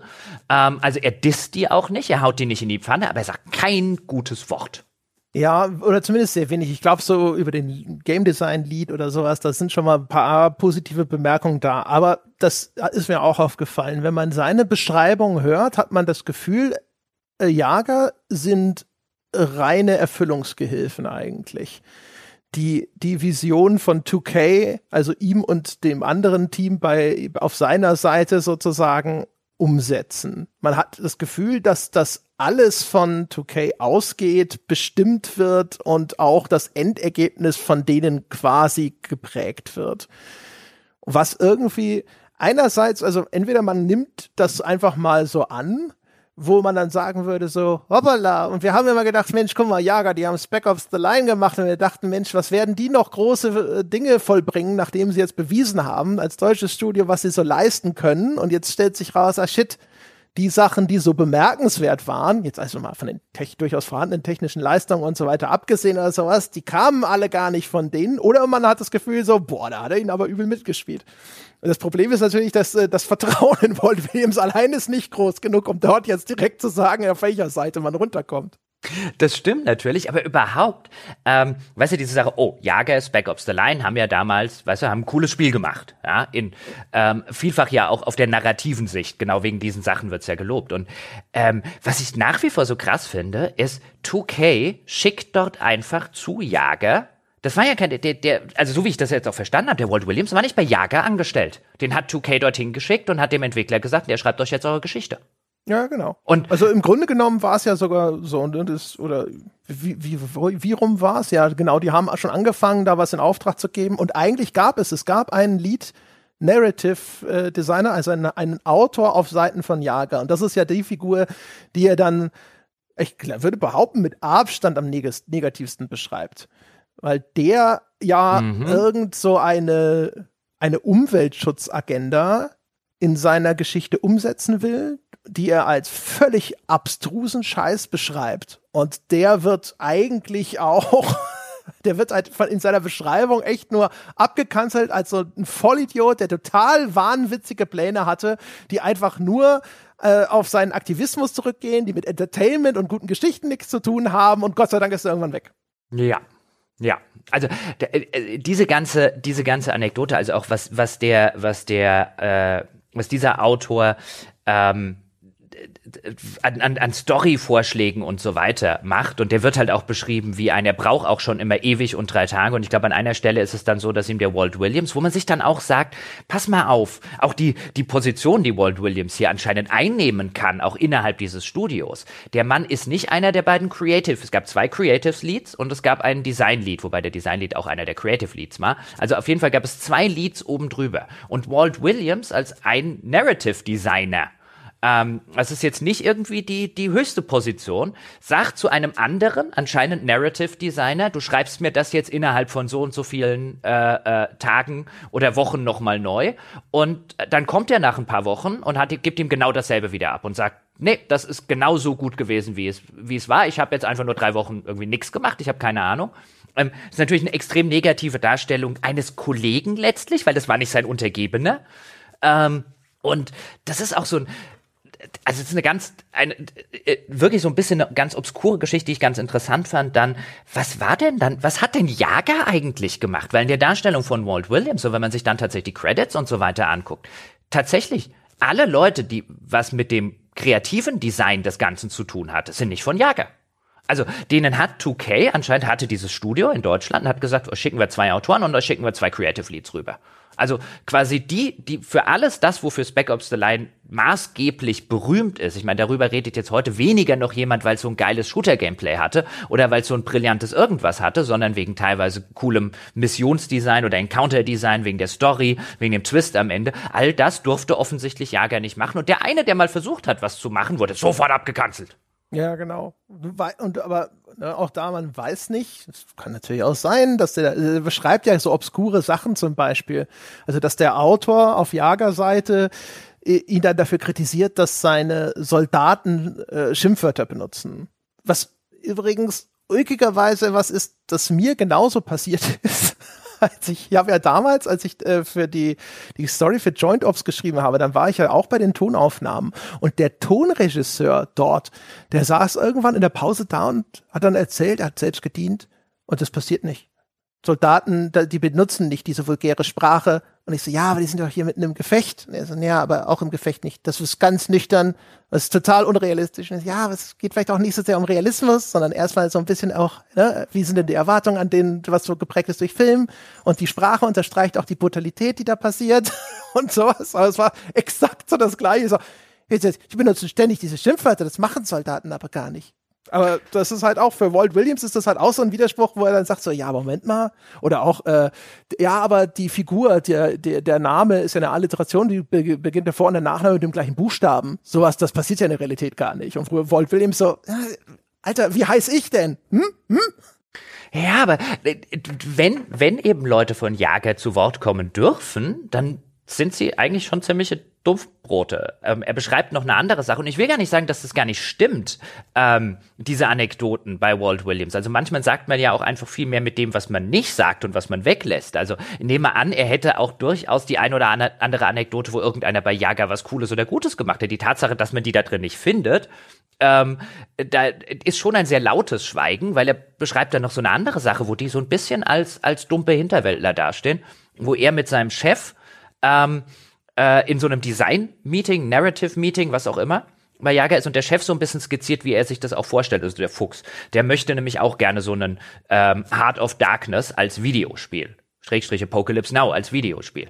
Und dann sagt er halt zu den versammelten Entwicklern, ähm, ich paraphrasiere jetzt die ganzen Dialoge ein bisschen, ist es dann so, jetzt stellt euch vor, ja, so eine Szene, sowas will ich haben, so eine Szene, wo du bist jetzt irgendwie als Soldat eines solchen Special-Einsatzkommandos, bist du jetzt irgendwo gerade irgendwie den, den einer Horde von Leuten, die dich umbringen wollen, entkommen und dann ist äh, sieht dich irgendwie eine Frau und die fängt irgendwie an zu weinen und laut zu schreien und so und was machst denn jetzt?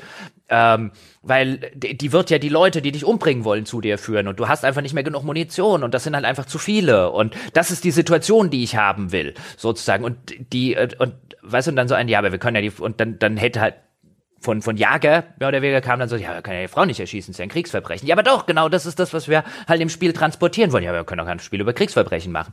Und so wie es Walt Williams schildert, das sind ja legitime Einwände erstmal, auch aus moralischer und ethischer Sicht zu sagen, ja, aber ich will kein Spiel machen, in dem man so jemanden ähm, dann erschießt und in dem das Spiel weitergeht, weil man den erschießt, in dem das in so einem spielerischen Kontext eine positive Handlung und so weiter. Das ist ja eine, eine sehr komplexe ethische Diskussion, die man führen kann, aber die wird hier nicht geführt, sondern die Leute von Jagers stehen allesamt da, so wie ein, ja, nee, Kriegsverbrechen geht ja gar nicht, damit Walt Williams an anderer Stelle dann wieder irgendwie sagen kann, ähm, wenn er dann mal über Deutschland irgendwie im Allgemeinen was sagt, ist, wie weird die ja drauf sind, ja, kein Problem mit Kriegsverbrechen zu haben, aber dann an anderer Stelle, ja, diese komischen Deutschen. Und man denkt so die ganze Zeit, ist, also ich kann mir auch vorstellen, dass dieses Meeting wirklich passiert ist und dass diese Gegenargumente kamen und ähm, also dass das jetzt nicht ausgedacht oder völlig verfälscht von Walt Williams ist, aber man sieht seine völlige Empathielosigkeit gegenüber diesen Designern und Mitarbeitern von Jagern auch nur verstehen zu wollen, wo die Einwände herkommen. Er lobt die deutsche Elternzeit. Okay, siehst du? Ja, aber ver verstehst du, was ich meine? Also man, ich finde, man hat immer dieses Gefühl, ähm, dieses Jager sind nicht nur nur Erfüllungsgehilfen, sondern er hat auch keinerlei Interesse, auch nur einen Schritt auf einer empathischen Verständnisebene auf sie zuzugehen, wenn denn mal ein Gegenargument kommt, sondern dann ist es automatisch saudumm. Ja, ja, ganz genau. Ja, ja. Ja, ja. Ja, das ist ja das Ding, also das ist das, was ich auch meinte, weswegen ich so das Gefühl hatte, die ganze Zeit so, ich bin, bin nicht sicher, ob wir nicht nur sozusagen die Spitze des Eisberges Walt Williams bekommen, selbst wenn er sich an einigen Stellen so ein bisschen selbstkritisch und einsichtig zeigt, weil einige Beschreibungen sind zumindest in der Hinsicht einfach dubios. Also, ich verstehe schon auch, dass, dass er dann hinterher sich so ein bisschen als Autor selber feiert. Ne? Auch, auch Leistungen, die vielleicht in Zweifel zu ziehen sind, die er aber selber, glaube ich, ziemlich geil findet, ne? wenn er so beschreibt, wie er da in Rekordzeit Sachen überarbeitet und sich hinsetzt und dann ist er, in, weiß ich nicht, anderthalb Tage lebt er nur von Red Bull und arbeitet ganze Skripte nochmal neu durch und so weiter und so fort. Da waren übrigens Teile dabei, da musstest du dich doch super wiederfinden, weil Walt Williams doch auch den Prozess des Autors beschreibt und sagt, es gibt so zwei Möglichkeiten äh, entweder du, du äh, arbeitest halt irgendwie konstant immer wieder an dem Text, ja, oder du machst es in letzter Minute und du wartest auf eine Deadline und die Deadline ist deswegen total super für dich als Autor, weil du ständig nicht mehr hinterfragen kannst, was du machst. Du musst es einfach machen. Ja, in der Hinsicht schon. Überhaupt in dieser ganzen, gibt einen relativ langen Absatz über, über das Crunchen. Ähm, also über diese Monate, die es waren und wahrscheinlich viele, viele, viele Monate wegen auch den ganzen, haben wir es vorher schon angesprochen, den ganzen Verzögerungen, die deswegen kamen, weil der Fuchs gesagt hat, ist noch nicht gut genug, ihr kriegt noch sechs Monate und ich will vielleicht noch Feature XY. Der Fuchs anscheinend auch so einer dieser Publisher gewesen ist, der ab und zu noch auf die Idee kam. Mir ist da noch was Cooles eingefallen, das baut ihr bitte auch noch ein. Ähm, und dann beschreibt er halt diesen Prozess des Crunchens, der letztlich ist ein, du hast extrem hohe Arbeitsbelastung und einen extrem hohen Arbeitsdruck und einen extrem hohen Arbeitsstress. Ähm, über einen langen Zeitraum hinweg. Und in diesen Beschreibungen, die er dort macht, finde ich mithin die stärksten Passagen ähm, im, im Buch. Und äh, einer der Gründe, warum ich das äh, als ein sehr empfehlenswertes Buch, insbesondere wenn man sich mit sowas beschäftigen möchte und sich mal nachvollziehen möchte, was geht denn im Kopf von solchen äh, Leuten vor, der sich vielleicht auch wiederfinden kann, weil ich konnte mich da schon ganz gut wiederfinden. Also die äh, Passagen in meinem Leben äh, gab es durchaus auch und wo ich mir ähnliche Erklärungsversuche auch zurechtgelegt habe, weil er sieht das Ganze so ein bisschen ambivalent, aber er sieht es deswegen ambivalent und das ist ein schöner Satz, den er an einer Stelle einfach mal bringt, ist, das hier ist keine Rechtfertigung, das hier ist das Geständnis eines Suchtkranken. Und da, also die, bei der Suchterkrankung und so weiter kann man natürlich ein bisschen drüber streiten, aber er schildert das schon wie eine Suchterkrankung. Und da findet man, kann ich mich zum Beispiel auch schon wiederfinden. Bei ihm geht's dann ähm, auch so weit, dass er halt morgens braucht er halt irgendwelche Muntermacher ähm, und abends irgendwelche Downer. Ähm, also morgens hauptsächlich Medikamente und äh, abends zum Beispiel ziemlich viel Alkohol und Schlaftabletten und so weiter. Und diese, diesen ganzen Aspekt, extrem viel Arbeit, extrem viel Druck, extrem viel Stress und so, und abends dann halt dieses Ventil über irgendwelche externen Substanzen, zum Beispiel Alkohol, die zu brauchen, damit das Hirn runterfahren kann, da kann ich mich ziemlich gut drin wiederfinden. Also mittlerweile Gott sei Dank nicht mehr, jetzt auch hier in diesem Podcast-Projekt nicht so sehr, aber in, in, in früheren äh, Jobs doch durchaus. Also dieses, dass man halt so viel zu tun hatte, und wenn man halt auch der entsprechende Mensch ist, und ich finde, er schildert das sehr schön anschaulich, zumindest finde ich mich darin wieder, wenn man der entsprechende Mensch ist und die entsprechende Persönlichkeitsstruktur hat, dass man dann halt nicht nur ähm, nicht nur nach einer, nach einer Zeit dieses Arbeitsrhythmuses halt einen, ähm, einen, einen, beinahe so ein außerkörperliches Gefühl, so eine Out-of-Body-Experience hat, wo man so den Eindruck hat, man guckt sich selbst beim Leben zu und man, ähm, man, man existiert nur noch, weil das, weil das Hirn sozusagen, der, der komplette Verstand und so weiter, der die ganze Zeit äh, äh, nicht mehr abgeschaltet werden kann, wenn, wenn das bei einem eben so läuft und beinahe so ein Gefühl ist, als guckt man sich selbst von außen irgendwie zu ähm, und braucht eben abends in irgendeiner Form, zum Beispiel Alkohol, Medikamente, was auch immer, damit dieses Hirn zumindest mal sechs Stunden die Fresse hält und man schlafen kann. In all dem kann man sich, konnte ich mich jetzt durchaus ganz gut wiederfinden und bin echt froh, dass, äh, dass mir das nicht mehr so geht. Aber ich glaube, da können sich halt nicht ganz wenige Leute wiederfinden, die halt in solchen Arbeitsstrukturen schon mal fest saßen, beziehungsweise sich die auch teilweise freiwillig ans Bein gebunden haben, wie man ja bei ihm auch schön sieht, weil er weiß, dass er ein Suchtkranker ist und wie viele Suchtkranken halt sagen, ja, aber die Sucht hat auch schon ihre positiven Aspekte. Ja, genau. Ich fand das Interessanteste, die, die negativen Folgen von sowas, dass äh, ist etwas, das irgendwie in letzter Zeit so häufig diskutiert wurde. Was ich interessanter fand, naja, interessanter, aber wo ich mich am meisten wiedergefunden habe, waren tatsächlich aber auch Abschnitte, wo er dann sagt, es gibt ja einen, das ist überschrieben mit es ist nur dann Crunch, wenn du keinen Bock drauf hast. Wo ich gedacht habe, so, da ist echt was Wahres dran.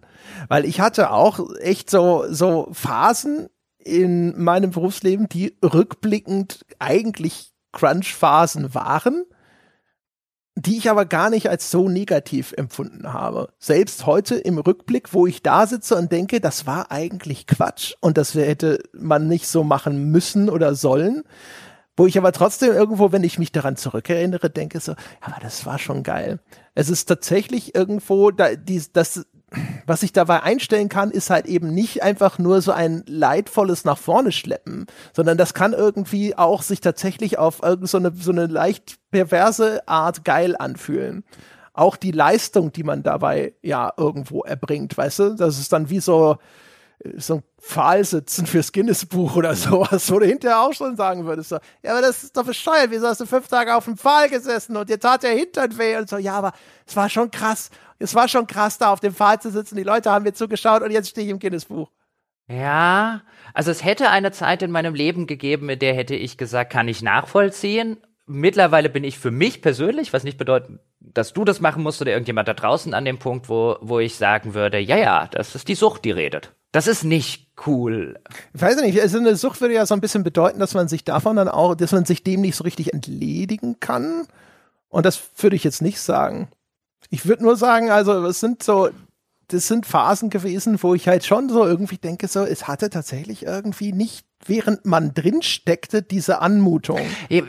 Da stimme ich dir zu. Während man drin steckte, ähm, äh, hatte es nicht diese Anmutung, aber darüber spricht er ja auch so ein bisschen. Ja, ist nur Crunch, wenn du, äh, wenn er, wenn, wenn du es blöd findest und so weiter. Ähm, aber da, da würde ich jetzt halt aus meiner jetzigen Perspektive sagen, nee, nee, es ist nicht nur Crunch, wenn du ihn scheiße findest, es ist immer Crunch.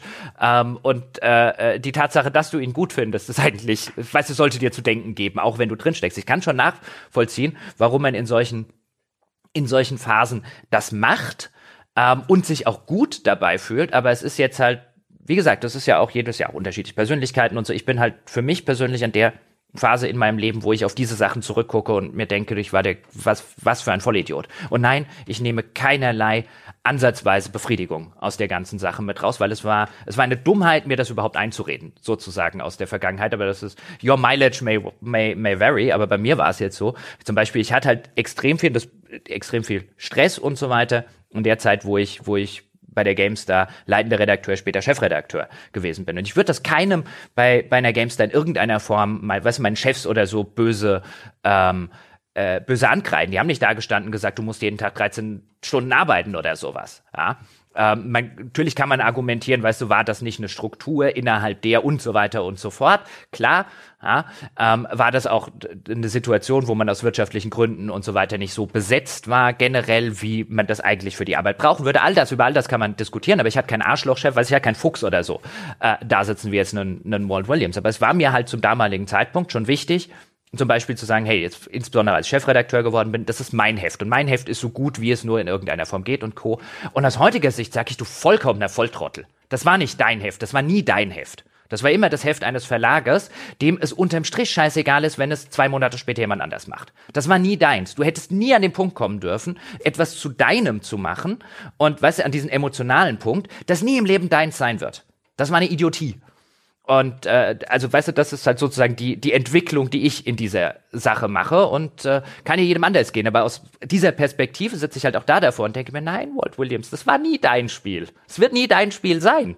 Ja, aber zum Beispiel, weißt du, so die ersten zwei Jahre dieses Podcasts, das war schon eigentlich eine Crunch-Periode zum Beispiel.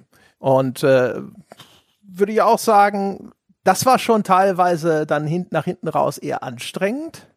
Es hatte aber halt echt gerade so am Anfang, ne, weil halt das auch so beflügelt war von diesem Erfolgserlebnis, hatte das echt viele saugeile äh, Phasen, weißt du? Und natürlich ist es jetzt auch immer so, in der Rückerinnerung mhm. blendest du halt viel Scheiß aus, ne? Muss mich dann immer aktiv zurückerinnern, denken so, ja stimmt, wenn du nachts um zwei diese Scheiße geschnitten hast und dann gab's auch noch ein Tonproblem und dann hast du da rumgemurkst und es war tatsächlich ein elender Kack. Aber das, das blendest du natürlich dann aus, wenn du das so samt und sonders so daran zurückdenkst. Äh, das ist aber auch eine, eine absolute Ausnahmefall, weil in diesem Fall war es tatsächlich deins und meins. Ja, gut, ich hatte, wie gesagt, ich hatte ja immer so ein bisschen das, das Glück, ne? Krawall, das war vielleicht nicht von Anfang an meins, aber hinterher war es zumindest in Teilen meins. Und ehrlich gesagt, am wenigsten. Wenn es wirklich, ja, ja, okay, da, da stimme ich ja, zu. Wenn es wirklich tatsächlich deins ist, weißt du, es schützt dich garantiert nicht vor einem Burnout oder vor der Tatsache, dass auch da Crunch ungesund und Co. ist.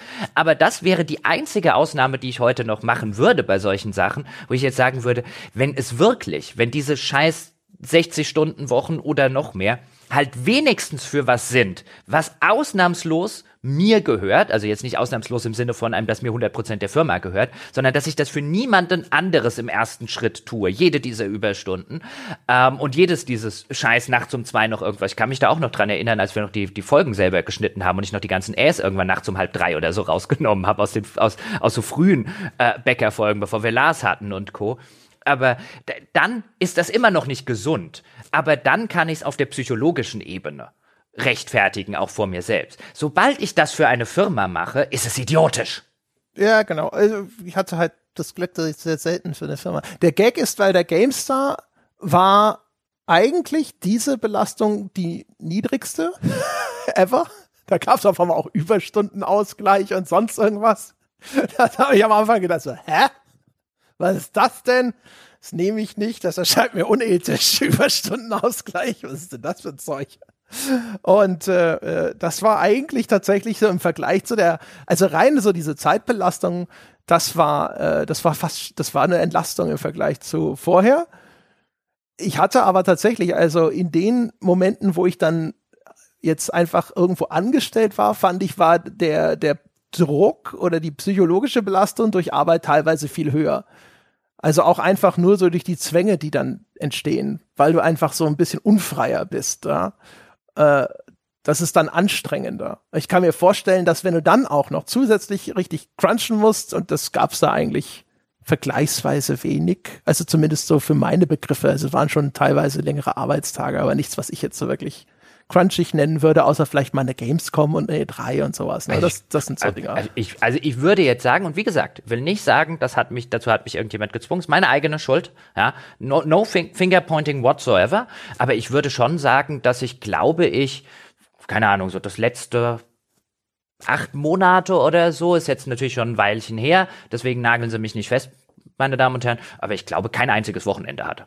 Also keins. Also kein Wochenende, an dem ich nicht samstags und sonntags mindestens mal fünf, sechs, sieben Stunden irgendwas gearbeitet habe, wenn es reicht. Und das war damals so ein, ja, aber du willst ja das Heft auf Vordermann, äh, so ein bisschen auf Vordermann bringen und so ein bisschen deine eigenen Ideen einbringen. Und ja, wir sind sowieso an manchen Stellen ein bisschen unterbesetzt. Ich verstehe das ja, wirtschaftliche Situation und so viele Faktoren, die da dazukommen. Ja, aber du brauchst halt auch einen Deppen, der es macht. Ja, und äh, ich war der Depp, der es gemacht hat.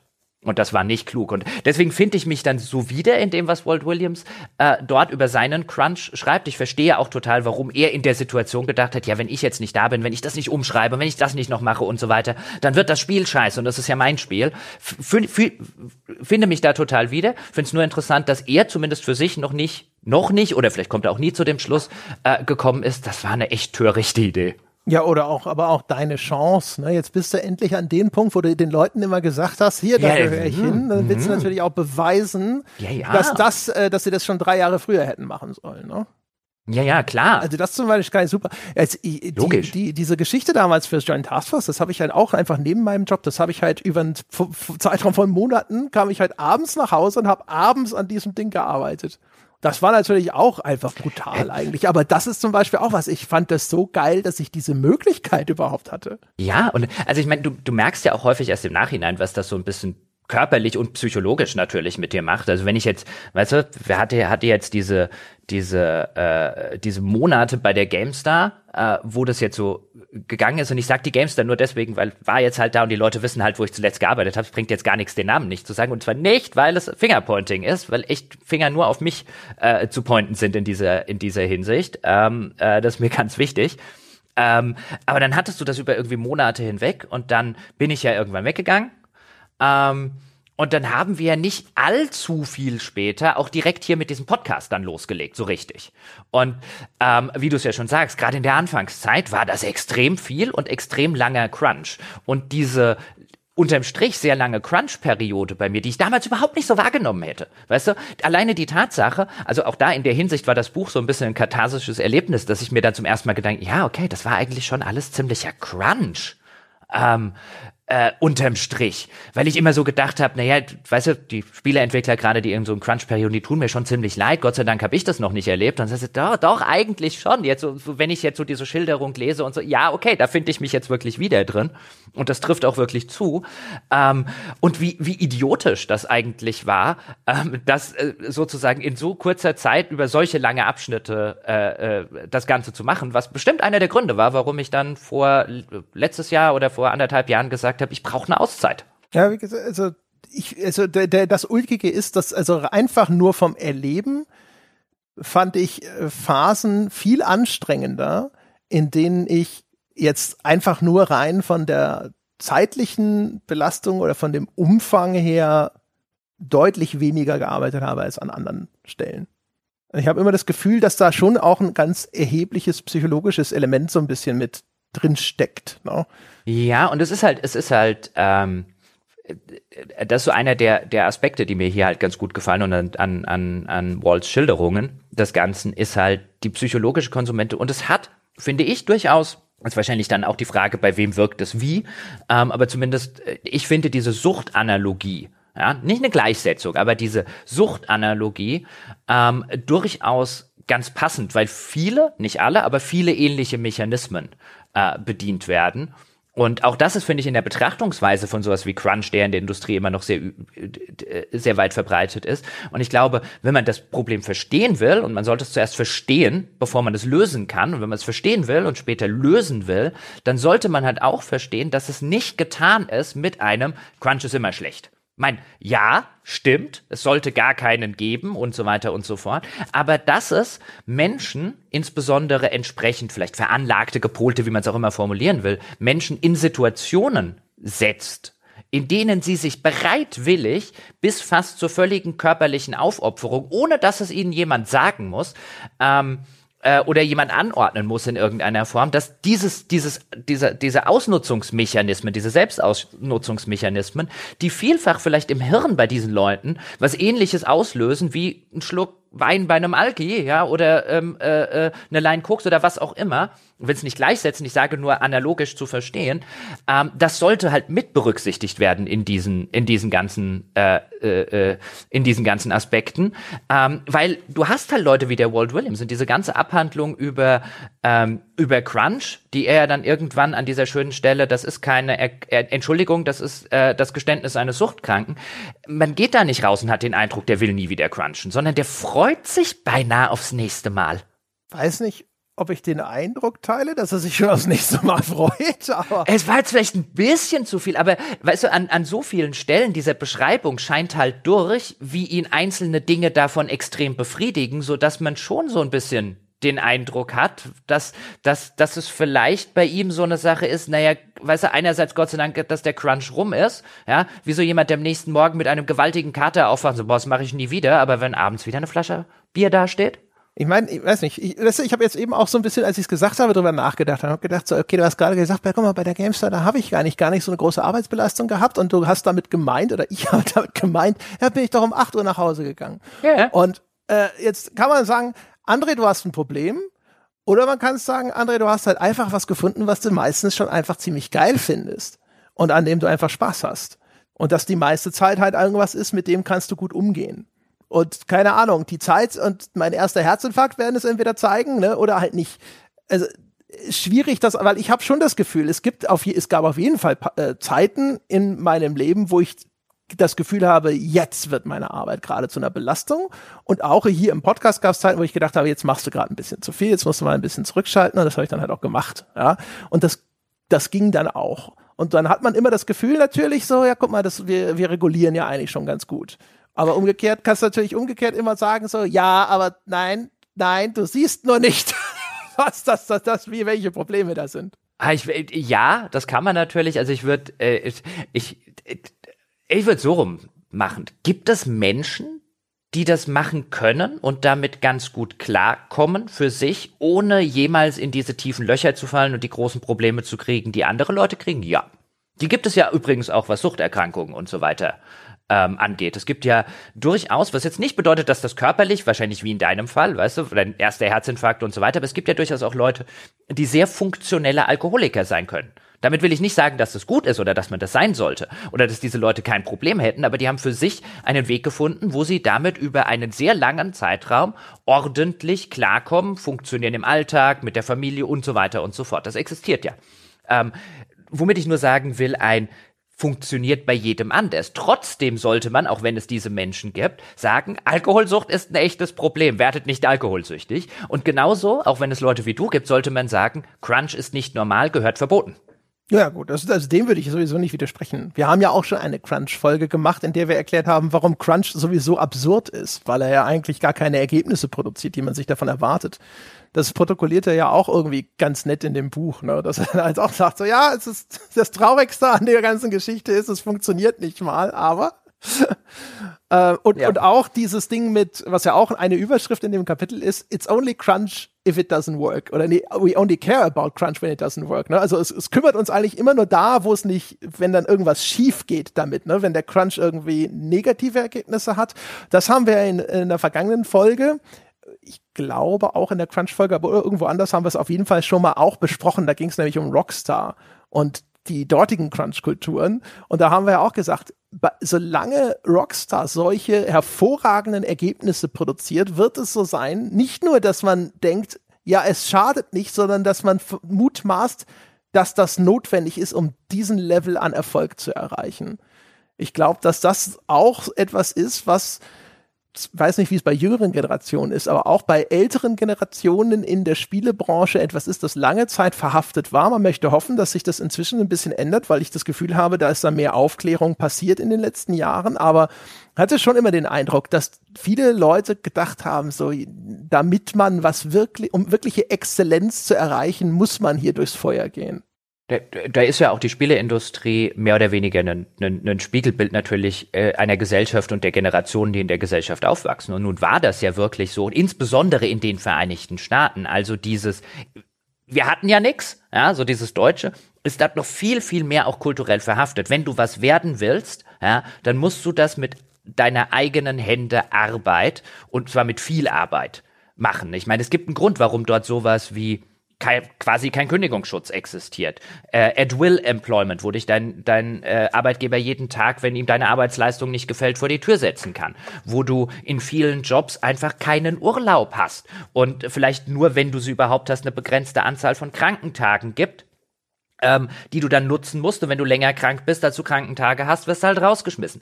Ähm, dieses, diese ganze Arbeitsethos Kultur, die jetzt insbesondere dann auch bei amerikanischen Spieleunternehmen und so weiter merkst, basiert hat völlig auf einem protestantischen Arbeitsethos, USA protestantisches Land, den, den wir hierzulande zu einem Teil auch haben, aber mit wesentlich besseren Schutzbedingungen. Ähm, aber dieser klassisch protestantische Arbeitsethos, dieses, wenn aus mir was werden will, ja, dann, dann, ich kann nicht einfach morgens um acht auf die, weißt du, 9 to 5 oder so, so wird nie was aus mir, ja. Du musst dich da richtig ranhalten, du musst Überstunden machen, du musst halt auch mal zur Arbeit kommen, wenn du krank bist, halt diese, dieses ganze Ding ist dort so kulturell viel tiefer in der ganzen DNA drin, als es ohnehin bei uns schon drin ist. Und jetzt hast du allerdings den, das Phänomen, dass das früher aufgrund wirtschaftlicher Verhältnisse halt wirklich noch funktioniert hat, ähm, dass du dir damit was aufbauen konntest, weil Dinge wie Häuser, Autos und, und Co. Ähm, wirklich noch erschwinglich waren. Da gibt es so schöne Auflistungen, gerade aus den USA, was ein Durchschnittsgehalt 1970 bezahlt hat und was ein Durchschnittsgehalt im Jahr 2022 bezahlt zum Beispiel. Und ich glaube, das wird sich schon aufgrund dessen wandeln, auch dieser ganze Arbeitsethos, weil jetzt insbesondere in den USA, wo ja gerade so ein Anti-Work-Movement äh, relativ groß wird ähm, und äh, mediales Echo und so weiter bekommt, ähm, wird das sich, sich automatisch ändern müssen, weil halt eine junge Generation sagt, pass mal auf, ich kann schon von quasi meinem normalen Gehalt, ich brauche schon einen zweiten Job, um mir überhaupt meine Wohnung leisten zu können. Ich habe keine Zeit mehr für dich zu crunchen. Ja, das ist natürlich ärgerlich. Dafür brauchen wir eine Lösung. Vielleicht eine Verlängerung des Arbeitstages. ja, sagen Sie mal der Natur Bescheid hier. Viel zu wenig. Die, die, die Erde muss sich da mal ein bisschen anders drehen, da um diese Sonne. Ja, ah. vielleicht lässt sich das auch über Drogen lösen. Ja, einfach. ja, ich meine, also äh, äh, das ist ja zum Beispiel eine der, der Sachen in der Spieleindustrie, wird ja mittlerweile gerade in den USA ziemlich anständig bezahlt, einfach weil die solche, äh, äh, weil die noch solche Sachen haben. Aber an anderer Stelle, was ist ja mittlerweile, also in, in sehr vielen Bundesstaaten, können die Lehrer von ihrem, also die Highschool-Lehrer, wie bei uns im Gymnasiallehrer, können dort von ihrem Lohn nicht mehr leben und müssen nebenbei Pizzas oder so ausfahren.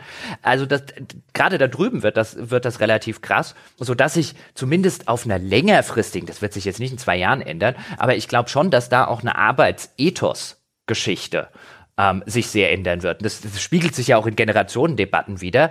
Ähm, insbesondere zum Beispiel in den USA, wo es dann, wo es dann ja von den, von der sozusagen der Boomer-Generation so, ah, diese ganzen faulen Millennials wollen ja nichts mehr arbeiten und die Millennials mehr oder weniger sagen, wir würden schon gerne arbeiten, aber es wäre schon ganz cool, ja, wenn diese 40-Stunden-Woche zumindest die Miete bezahlt bin mal gespannt. Ich vermute, dass diese die ganze Entertainment-Industrie insgesamt, das wird es als letzte erreichen. Oder die Notwendigkeit, sich zu verändern, wird dort wahrscheinlich noch relativ niedrig sein, weil das einfach etwas ist, was so viele Leute derart fasziniert, an diesen Produktionen teilzuhaben, dass da ja die Ausbeutungsbereitschaft ziemlich hoch ist.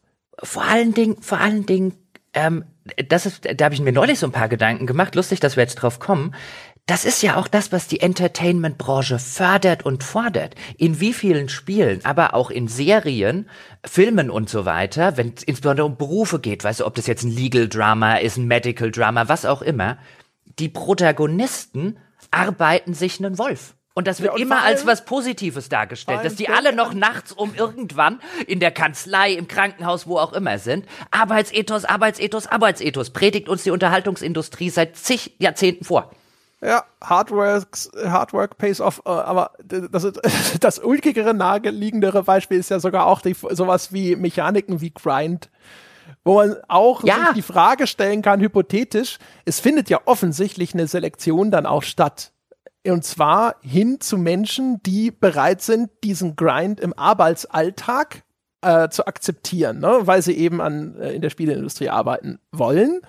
Und ist es dann sogar vielleicht äh, nur die logische Konsequenz, dass aus dieser Branche diese Mechaniken entspringen. Das ist natürlich wahrscheinlich zu weit gehopst, weil sie vor allem andere Ursachen haben oder eine andere Zielsetzung haben, nämlich irgendwie Spielzeit in die Länge zu ziehen, um äh, Schwierigkeitsgrade quasi dynamisch anzupassen, einfach über Charakterlevel, die dann ergrindet werden und ähnliches. Aber es ist auf jeden Fall eine ulkige Parallele. Ja, auf jeden Fall. Und also ich meine, generell, also äh, Parallelen äh, kann man kann an der Stelle äh, ja einige ziehen. Wenn du dir jetzt zum Beispiel, also gerade jetzt im amerikanischen Kosmos, aber bei uns ändert sich das ja langsam auch hin, zum Beispiel zu Ganztagsschulbetreuung. Die gab es ja in den USA schon seit viel länger, als es die irgendwie in Deutschland gibt. Also Kinder morgens in die Schule und dann irgendwie bis mittags um drei Schule und dann noch zwei Stunden Hausaufgaben. Weißt du? Und dieses, die, etwas, was garantiert mal auch anders intendiert war. Deswegen hat man es nicht gemacht. Aber das kann man heute schon so lesen als ein Ah. Wir bereiten selbst unsere Zwölfjährigen schon auf acht Stunden Arbeitstage vor. Die fucking Zwölfjährigen könnten die nicht einfach den halben Tag einfach Zwölfjährige sein können. Nope. Ja. Ja, vor allem ist es ja aber auch, also das ist ja auch, das haben wir ja jetzt in der Pandemie auch gesehen, ne? Die Schule als Verwahrungsanstalt, weil beide Elternteile inzwischen berufstätig sein müssen. Mhm um das Geld zu verdienen. Ja, ja. Und man muss natürlich dann diesen Arbeitskräften den Rücken frei halten, damit sie in Zukunft vielleicht auch noch mal zwei Stunden hier oder da hinten dranhängen können, in denen halt das Kind in einer Schule inzwischen verwahrt wird. Ja, und es ist, ja, es ist ja bestimmt Aspekt, nicht ne? intendiert, aber es ist ja, was das Systemische angeht, bestimmt auch nicht scheiße für das äh, System, wenn das Kind schon von klein auf lernt, dass es die meiste Zeit seines Lebens halt einen Acht-Stunden-Tag hat. Das, das, wird nicht schädlich das System, sein. Das System wird mit den Schultern zucken und sagen, die Realitäten werden das so oder so hinterher einnormen. Ja, wenn die Gussform so ist, dann kommt am Schluss das raus, was ich will. Und da kann das Blei sich sträuben, wie es will, die Presse presst. Aber ja. Ja, aber wenn man das Blei schon mal schon in jungen Jahren zumindest mal so ein bisschen so in die Richtung mit den Fingern mal vorformt, wo es später hin soll. Wenn es schon mal ein bisschen aufgewärmt wird, ja. Ja, bestimmt nicht bestimmt nicht schädlich. Und wenn, weißt du, und auch in Unterhaltungsindustrie jetzt sei es in der Darstellung von Berufen, weißt du, und egal was es ist, weißt du, die Ärzte im Krankenhaus, zig Serien in dem Bereich, oder die Firefighters oder wer auch immer. Das sind immer Leute, achtet mal drauf, meine Damen und Herren dort draußen, das sind immer Leute, die nie an irgendeiner Stelle sagen, ich mache heute keine Überstunde. Um Gottes Willen. Arbeitsethos, Arbeitsethos, Arbeitsethos. Deswegen sind die so erfolgreich. Das wird immer gemacht. Ja? Wie viele amerikanische Serien basieren letztlich darauf, dass am Abend, wenn es dunkel ist, die Leute noch mal auf irgendeinem Balkon stehen, vor irgendwelchen äh, Krankenhäusern, wo auch immer. Das sind immer die und jetzt gehen alle nach Hause. Und es ist immer dunkel. Die sind vielleicht auch einfach ein bisschen näher am Polarkreis. Nein, sogar in Florida. Vielleicht ist es eine schwedische Serie und es ist gerade. Nein, es ist wirklich. Achte, achte, achte mal auf solche Kleinigkeiten und so. Ich will jetzt nicht sagen, dass das alles absichtlich hier böse, keine Verschwörungstheorie oder so. Aber da ist halt einfach die Unterhaltungsindustrie äh, auch Spiegelbild einer Gesellschaft und auch sowas eben, wie du schon gesagt hast, ob jetzt Grind oder ob die Sachen wie Spiele äh, auf Platt zu spielen und so weiter. Das ist Arbeit. Ja. Denk, denk an das, was hier der, der, der Crypto Bro von nebenan dir leise ins Ohr säuselt, nämlich, wie heißt es? Play to earn. Ja. Weißt du, stell dir mal vor, du könntest in Zukunft beim Spielen eines Spiels auch Geld verdienen. Klammer auf, wie ein Goldfarmer in China? Klammer zu. weißt du, das ist ja jetzt auch so ein Ding, das jetzt mit diesem ganzen NFT-Scheiß durch die Gegend getrieben wird. Ist ja, ist jetzt nicht das, das erste. Guck dir zum Beispiel, guck dir zum Beispiel einen erheblichen Teil von Twitch an, nämlich den unsichtbaren Teil von Twitch, ähm, die, die Hunderttausende, vielleicht Millionen von Menschen, die nahezu unter Ausschluss der Öffentlichkeit ähm, twitchen, aber natürlich wahnsinnig Geld in die Industrie pumpen, ja, indem sie Spiele kaufen, die sie danach twitchen, ähm, indem sie das ganze Equipment mal äh, gekauft haben und so weiter und dann zumindest ihre drei, vier, fünf Freunde, die regelmäßig mal einschalten, ja, dazu bewegen, ja, komm, die lassen jetzt mal ein Abo da, die hat man auf die Plattform geholt. Twitch lebt von einem nicht unerheblichen Teil davon, dass es Leuten den Traum verkauft, irgendwie groß rauszukommen, die dann wirklich Wochen jede Woche, was weiß ich, 10, 20 Stunden Arbeit investieren, ohne jemals die wirkliche Chance zu haben, auch nur einen Return of Investment zu kriegen. Ja, ich finde nur so, diese, diese ganze Play-to-Earn-Idee war halt schon wieder so geil, wo ich mir dachte so, hey, hey, wäre es nicht geil, wenn wir Müßiggang kommerzialisieren könnten? Hm? Hm? ich musste so an unsere Folge denken. Wir haben ja mal eine Folge gemacht zu dieser sind Spiele Zeitverschwendungsgeschichte. Weißt du, wo wir ganz ähnliche Sachen diskutiert haben, wo es ja auch so ein bisschen darum ging, so, nein, es ist keine Zeitverschwendung, wenn du zwei Stunden quasi in einer Fantasiewelt verbringst und einfach mal abschaltest und Spaß hast und es darf auch von mir aus mal tump sein, wenn das das ist, was du gerade gerne machst. Und, und dann so, ja, aber, aber was, wenn das ein, quasi ein Zweitjob sein könnte? So, was? Ich habe das Gefühl, das läuft so ein bisschen dem zuwider, was es irgendwann mal darstellen sollte. Ja, aber da, da geht ja ein Teil von eben so Grind oder von Ultra-Completionism, wenn ich jetzt sage, ich kann es einfach, ich weiß nicht, ich muss das Spiel immer platt spiel, auf platt spielen oder eben ein, ja, aber auf der Karte sind noch Symbole, da finde ich mich ja teilweise auch wieder. Und es ist für mich persönlich gesehen, ja, Sie da draußen, your mileage may vary, aber für mich persönlich gesehen, ich schaff's mittlerweile viel besser, das zu machen, weil es ist töricht. Das ist sinnlose Scheiße die sinnloser protestantischer Arbeitsethos, der seine krakenhaften Arme jetzt auch noch in meine Unterhaltung und in meine Spiele reinsteckt und mir sagt, wenn die Karte da noch Fragezeichen sind, jetzt arbeit die doch noch mal schnell ab. Ja, und so nope, nope, nope. Ja, das ist die, das ist, das ist, das ist, das ist kapitalistische Gehirnwäsche. aber ich hätte da noch 100 Idiotenaufgaben für dich. ja, da gib sie her. ja, genau. Gott, wir brauchen einfach so eine World Map der Podcast-Aufgaben, die abgeräumt werden, wenn es erledigt wird. ja, aber ich meine, das ist ja auch die ganze, also wie lange wird es noch dauern, bis du so eine richtige Gamification des Arbeitslebens hast? Wenn die Leute halt einfach, weißt du, wir hatten, ich weiß nicht, ob wir in einem Podcast schon mal drüber gesprochen haben, aber es, es arbeiten ja schon Leute sozusagen an Gamification-Apps, die dann irgendwie bedeuten, weißt du, wenn du morgens deinen Rechner einschaltest, kriegst du Punkte, ja, wenn du, wenn du nicht krank bist, kriegst du Punkte, all sowas. Das kannst du ja alles noch vergamifizieren, dieses Ganze. Ähm, was letztlich nichts anderes sein wird, als ein Haufen Service-Games, die wir jetzt schon haben, nur dass du Geld dafür kriegst. Ja, also, aber ich, wir haben auf jeden Fall schon mal irgendwo darüber gesprochen. Ich weiß nicht, ob eine eigene Folge oder nur immer so am Rande. Ich halte das immer noch für so ein, so ein Luftschloss. Der, der Traum des Kapitalisten ist es ja, dass die Gamification dafür sorgt, dass der Arbeitnehmer den gleichen Job ausführt, den er jetzt ausführt, aber weil da so ein Punktesystem oder irgendein anderer Schnickstack drüber gestülpt wird, hat er auf einmal Spaß und entwickelt viel mehr Ehrgeiz oder sonst irgendwas. Das Einzige, also Spaß soll der, glaube ich, nicht haben. Ja, also das Einzige, was daraus entsteht, ist höchstens, glaube ich, das, was sowieso schon zumindest diffus immer existiert, ne, ist äh, erstens Wettbewerb untereinander, weil man irgendwie daraus ableitet, häufig vielleicht auch nicht zu Unrecht, dass sowas wie Gehaltserhöhung, Beförderung und ähnliches an sowas gekoppelt werden und es wird wie alle Incentive-Systeme tausend Nebenwirkungen haben, inklusive von Exploit und Beschiss und Cheating, die keiner hinterher vorhergesehen hat. So, oh, das konnten wir ja gar nicht wissen. Das wird sein wie die, die fünfte Corona-Welle, wo wieder ein Politiker kommt und sagt, ja, das, das hat uns total überrascht. Das wussten wir nicht, dass das passieren würde. Es gab doch mal, wer war es denn? Äh, General Electric kommt mir jetzt als erstes in den Sinn, also ein großer Energiekonzern in den Vereinigten Staaten hat, glaube ich, in den 70ern, 80ern ähm, mal ein Modell gemacht, das ist einfach jedes Jahr die, ich weiß den Prozentsatz nicht mehr, ähm, den exakten, aber die 5% der, der ineffektivsten Mitarbeiter einfach rausgeschmissen hat. Und sie dachten, dadurch werden sie effizienter. Ja, wir sieben immer die schlechtesten unten aus. Wir messen das alles und sieben die schlechtesten unten aus. Stellte sich übrigens raus, konnte kein Mensch ahnen. Das Dümmste, was du für deine Effektivität machen kannst, weil natürlich ging sofort das Arbeitsklima in und am Ende haben sie halt weiter ausgesiebt, aber die sozusagen die, die sie nicht ausgesiebt haben, waren dann alle keine Ahnung 20 Prozent ineffizienter als vorher. ja, genau. Das war so geil, geiles Failed Social Workplace Experiment. Ja, äh, da gibt's sogar, deswegen komme ich drauf, dass wir da schon mal drüber gesprochen haben. Es gibt sogar Begriffe für solche Geschichten. Und du merkst immer, wenn es schon eigene Fachbegriffe gibt für irgendwelche Phänomene, dann sind die vielleicht auch nicht so selten.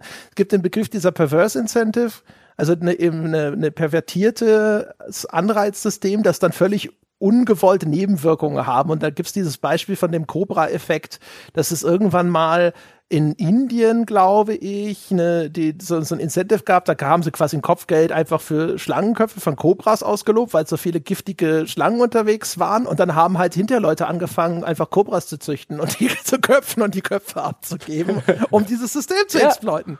Und alle so, oh, hoppala, das ja das ist ja blöd, ja. Und dann äh, haben sie dann deswegen dieses äh, Incentive-System abgestafft und dann haben die ganzen Leute, die die Cobras gezüchtet haben, gesagt, jetzt brauche ich die Cobras nicht mehr, die lasse ich alle einfach frei. Und auf einmal hatten sie mehr Cobras unterwegs als vorher. So geht die Anekdote. Und das, so, genau solche Sachen bei der Gamification. Wir, wir kriegen es ja jetzt schon nicht hin, Spiele just for fun zu balancen. Wenn das hinter so einem Corporate Universe unterwegs ist, wo dann halt auch richtige, ernsthafte Konsequenzen und so weiter dahinter stehen, um Gottes Willen. Bevor wir jetzt zum Ende der Folge kommen, muss ich ja, ich muss noch zwei Zitate aus dem Buch loswerden, denn wir haben jetzt auch ziemlich auf den Walt ähm, ein bisschen draufgehauen. Jetzt so auf so einer menschlichen Ebene, so wie er sich halt präsentiert, aber er haut halt auch schon selber auf sich drauf und schreibt halt wirklich auch an vielen Stellen, ich war ein toxisches, narzisstisches Arschloch. Insofern haben wir nichts gesagt über ihn, was er nicht selbst über sich in dem Buch auch sagen würde. Aber er hat, ähm, damit das alles nicht zu einseitig auch wird, er hat wirklich an vielen Stellen auch wunderbare, wie ich finde, wunderbar pointierte Aussagen halt zur Spieleindustrie auch an sich und zur mangelnden Kreativität in vielerlei Hinsicht ähm, der, der Spieleindustrie. Und es gab, gibt eine Sache, die muss ich an jeden Fall jetzt als erstes vorlesen, weil das war äh, quasi, ich glaube, da hatte ich dir und Sebastian bei uns im Chat ähm, habt ihr die Seiten äh, von meinem Kindle abfotografiert und euch geschickt und unten drunter, ah, ich hab's gefunden. Endlich, yes, exactly that. Endlich schreibt jemand über Gordon Freeman, was ich schon immer sagen wollte und die Worte nicht gefunden habe. Kannst du dich noch erinnern? Ich kann mich erinnern. Oh, das ist so super. Ein etwas längerer auf Englisch halt. Das Buch gibt es meines Wissens nach auch nicht auf Deutsch ähm, auf Englisch, aber ich muss es einfach vorlesen, weil Sie wissen das vielleicht schon aus ganz frühen Folgen und so. Ich bin nicht der weltgrößte Half-Life-Fan, aber das ist eine andere Geschichte auf einem anderen Tag. Ich habe nie verstanden, was Leute an Gordon Freeman finden und warum der auf jeder Liste auftaucht, der besten Spielerhelden aller Zeiten. Nie verstanden, konnte aber nie so genau den Finger drauflegen. Und jetzt Auftritt Walt Williams. Er hat es besser gesagt, als ich es je sagen konnte. Ein etwas längerer Text, aber er hat es, ist es wert, von Anfang bis Ende äh, vorgelesen zu werden. One of the most famous avatars is Gordon Freeman, the protagonist of Valve's celebrated Half-Life series. Gordon is a white male with glasses and a goatee. He is thin but not too skinny. He's tall and has no trace of a slouch. Gordon has a PhD in theoretical physics, so you can assume he's always the smartest guy in the room. As far as we know, Gordon does not play sports or exercise, but he is still in perfect physical shape. He is also a weapons expert, despite only receiving minor training once in his whole life, because dumb rednecks shoot guns all the time, so there's no reason someone of Gordon's caliber couldn't figure them out in a single afternoon. Gordon does not speak. His genius brain, which is housed inside a perfectly symmetrical head that has neither a double chin nor a receding hairline, doesn't have time to talk. It's too busy contemplating supraquantum structures. Besides, words are for plebeians and should only be used to praise the great Gordon Freeman, never to nagging about taking out the trash or cleaning up his room. This sounds like a joke, but it's true. Almost everyone Gordon meets gushes over how amazing he is. Even the villains do it. It is ridiculous to think that Gordon Freeman is considered one of the greatest video game characters of all time. This is not a character, it's a pile of insecurities molded into the shape of a man.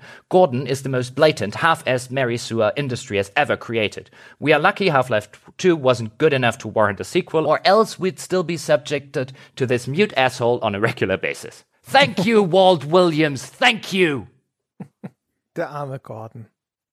Der, der Gordon kann nichts dafür, aber alles, was Walt Williams sagt, stimmt. Und insbesondere, und da finde ich eine finde ich eine fantastische Beobachtung, die ich gerne selber gemacht habe, hätte, aber insbesondere diese Tatsache, ja, das ist das, was mich bei Half-Life 1 und 2 schon immer gestört hat. Dieses, der sagt nie einen verfickten Ton und jeder dem er über den Weg läuft, sogar die Bösewichte können nicht aufhören zu reden, wie toll der Gordon Freeman ist. Das ist, das ist wirklich, das ist unglaublich, also unglaublich schlecht und plump in seinem, wir sagen dir jetzt als Spieler, ja, weil es ja nur der Avatar für den Spieler, wie toll wir dich finden. Die geben sich noch nicht mal Mühe dabei. Das ist schrecklich. Ist übrigens einer der Gründe, warum ich, äh, wo ich mir dann Gedanken drüber gemacht habe. Und das kann man auf sehr viele andere Silent Protagonists äh, äh, abstrahieren. Und ich so da saß und mir gedacht habe, genau deswegen, Gott sei Dank, jetzt weiß ich es endlich, hasse ich Silent Protagonist, weil da der Kerl nichts sagt, müssen die ganze Zeit andere Leute sagen, wie toll man ist.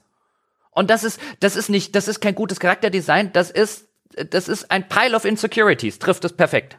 Ja, da wäre ich gerne zurückgegangen, um nachzuschauen, wie viele Leute jetzt tatsächlich irgendwo äh, Gordon Freeman loben. Das hatte ich gar nicht so sehr in Erinnerung, wie er es beschreibt. Doch, also bei mir, also, es hat es ist lange her, dass ich Half-Life gespielt habe, ähm, aber bei mir hat das sofort resoniert, so ein Ja, stimmt. Aber ich meine, wir haben ja zumindest auf Half-Life 2 hier schon häufiger mal einen Haufen gesetzt, ja, also in, im Sinne von, der ist nicht, der Sockel, auf dem es steht, ist uns zu hoch. Insofern habe ich wieder gedacht, so, Walt Williams, ja, äh, unterm Strich ist er halt doch einer, der sich auskennt, ne? Also einer, der wirklich mal sagt, wie es ist. Und ich finde halt hier diesen Gedanken, den er jetzt gar nicht weitermacht, der mir dann halt gekommen ist, weswegen meine Damen und Herren, Sie können jetzt mit der Darstellung von Gordon Freeman können Sie jetzt total anders und so weiter. Das ist äh, bricht mir kein Zanken aus der Krone, wenn Sie sagen, der der Mann irrt sich hier. Aber was ich an solchen Texten einfach interessant und super finde, ist, wenn sie mich dann zum Weiterdenken bringen. Und nämlich genau dieser Aspekt, dass wenn du einen stillen Protagonisten hast, ähm, dem, dem, du die Schwierigkeit hast, insbesondere in einem narrativen Kontext. Und man sieht das bei, dann habe ich so drüber nachgedacht, man sieht es bei vielen japanischen Rollenspielen, bei so einem Persona zum Beispiel, aber man sieht es bei einem Dragon Age Origins, wo man noch einen Silent Protagonist hat. Und irgendwas daran hat mich schon immer gestört, außer der Tatsache, dass es mir eh lieber ist, wenn ich halt eine Stimme habe, die insbesondere eine gut vertonte Stimme, weil die nochmal Charakter und so weiter transportiert. Aber irgendwas anderes hat mich immer gestört. Und jetzt kann ich endlich den Finger drauflegen, nämlich wenn der nichts sagen kann, brauchst du die ganze Zeit Externe, die dir sagen, wie toll du bist. Wobei der ja in Dragon Age was sagen kann. Der spricht ja noch nicht, aber du wählst ja Dialoge aus. Ja, aber dadurch, dass die natürlich ungesprochen und so, wie sie halt auch da, da noch präsentiert sind, ähm, ist es halt, bei Elder Scrolls ist es zum Beispiel auch ähnlich, ähm, ist es halt ein, der kann schon was sagen, aber er bleibt halt sozusagen, also, es ist ja auch letztlich ein, du als Spieler wählst aus, was du da irgendwie haben willst. Der hat keine Persönlichkeit in dieser Hinsicht. Also ja, er ist nicht buchstäblich, wortwörtlich silent, aber ich glaube, er funktioniert in diesem Kontext. Und auch da, da erzählt dir zum Beispiel Alice, der ständig, was du für ein toller, was du für ein toller Hecht bist. Ähm, und es ist entsetzlich. Den lässt man ja auch gleich als erstes in die Klinge springen. Ja, Nein, braucht ja keiner. Ja, Alistair ist schon cool, wenn er nicht gerade, wenn er nicht gerade. Alistair ist doch, das ist so ein Milchbrötchen, ja, weg mit dem. Ja, also ich, ich mag Alistair, ja, wenn er nicht gerade wirklich bis, äh, bis zur, bis zur Kehle in meinem Hintern steckt. Dann ist es. Aber ja, ah. ich fand, fand das also er hat auf jeden Fall hat er viele Sachen, wo man so denkt, so, ja, der ist schon ein Autor. Ne? Er hat so ein paar Sachen, wo du denkst, so, das sind schon echt gute, äh, relativ geschliffene Formulierungen. Ich hatte sehr viele Sachen, wo ich dachte, das ist ein interessanter Gedanke, aber wo ich irgendwie gerne gesagt hätte, boah, das würde ich gerne, ich, ich hätte Nachfragen. Also er hat ja so ein ganzen Ding, äh, wo er über diese ich will Dichotomie sagen. Es ist wahrscheinlich überkandidelt. Egal, auf jeden Fall, ne, über Avatare und Charaktere spricht. Und er sagt so ein bisschen, hey, diese Industrie ist obsessiv äh, dabei, immer zu senken, der Spieler will einen Avatar, in den er sich hineinprojizieren kann. Und wenn der, dieser Charakter eigene Gedanken und Meinungen äußert, die unterschiedlich sind von dem, was der Spieler aber sagen will oder denken würde, dann ist das schlecht für diese Immersion. Ja, und war deswegen äh, be bevorzugt die Industrie insgesamt Avatare, wo ich gedacht habe, so, das ist ein interessanter Gedanke und diese Binsenweisheit habe ich auch schon mal gehört, aber stimmt das eigentlich? Wo ich gedacht habe, aber es gibt doch auch vor allem so viele Spiele, die als Proof of Concept inzwischen dienen können, dass ein ausdefinierter Spielcharakter hervorragend funktionieren kann. Also Witcher 3, la la la und so weiter. Ne? Also welche, die durchaus ausdefinierte Charaktere besitzen. Ob man die jetzt gut findet oder nicht, ist ja eine andere Frage, aber die, die existieren ja nun mal. Gibt es wirklich so viele Spiele, die trotzdem sagen, aber wir wollen diese leere Hülle anbieten? Und dann, woran liegt das? Gibt es da wirklich noch irgendwie so diese ja, diese, diese, diese Best Practice, die den Leuten im Kopf rumspuckt, obwohl sie eigentlich ja schon widerlegt sein sollte? Hat es noch andere Beweggründe? Ist es vielleicht auch einfach nur einfacher zu produzieren? Ich würde hoffen für den Walt Williams, dass er jetzt antworten würde mit einem, inwiefern Gerald ein ausdefinierter Charakter ist. Darüber können wir mal streiten. Also es ist zumindest nicht das, was er als das Gegenstück beschreibt. Ähm, womit ich jetzt nicht sagen will, bevor, äh, bevor jetzt äh, äh, wieder wütende Witcher-Fans ähm, auf mich zustürzen und mir Dachlatten auf den Kopf hauen müssen, dass ich notwendigerweise diese Position vertreten würde. Ähm, und vor allem, wenn ich mir seinen Walker aus Spec Ops anschaue und ihn mit Geralt vergleiche. Ja, nur weil es seiner, ja, und äh, mein, wer hat denn Geralt ausgefüllt? Also, mein, ich sag jetzt mal, der Geralt als Figur hat ja mit dem Spiel nichts zu tun. Den hat irgendein Autor geschrieben. Weißt du, ist ja nicht so, als hätte das Spiel den Geralt erfunden. Ja, aber ich meine, es ist die Figur des Geralt. Der hat auch existierende Beziehungen zu anderen Figuren, die kannst du als Spieler teilweise nicht beeinflussen. Der hat eine Historie, der hat einen Beruf, der hat einen ja, durchaus einen würde jetzt nur also der ist, ist, alles schon vordefiniert. Natürlich, aber ich würde jetzt halt sagen bei dem Walt Williams, okay, würde ich jetzt halt sagen, okay, wenn ich jetzt der Walt Williams wäre, okay, dann nimm jetzt mal Charaktere raus, die sich das Spiel halt einfach geborgt hat aus einem anderen Medium, wo sie schon existieren. Also nehmen wir originäre Spielcharaktere. Ja, kann ich wahrscheinlich auch. Weißt du, Max Payne sagen oder was auch immer.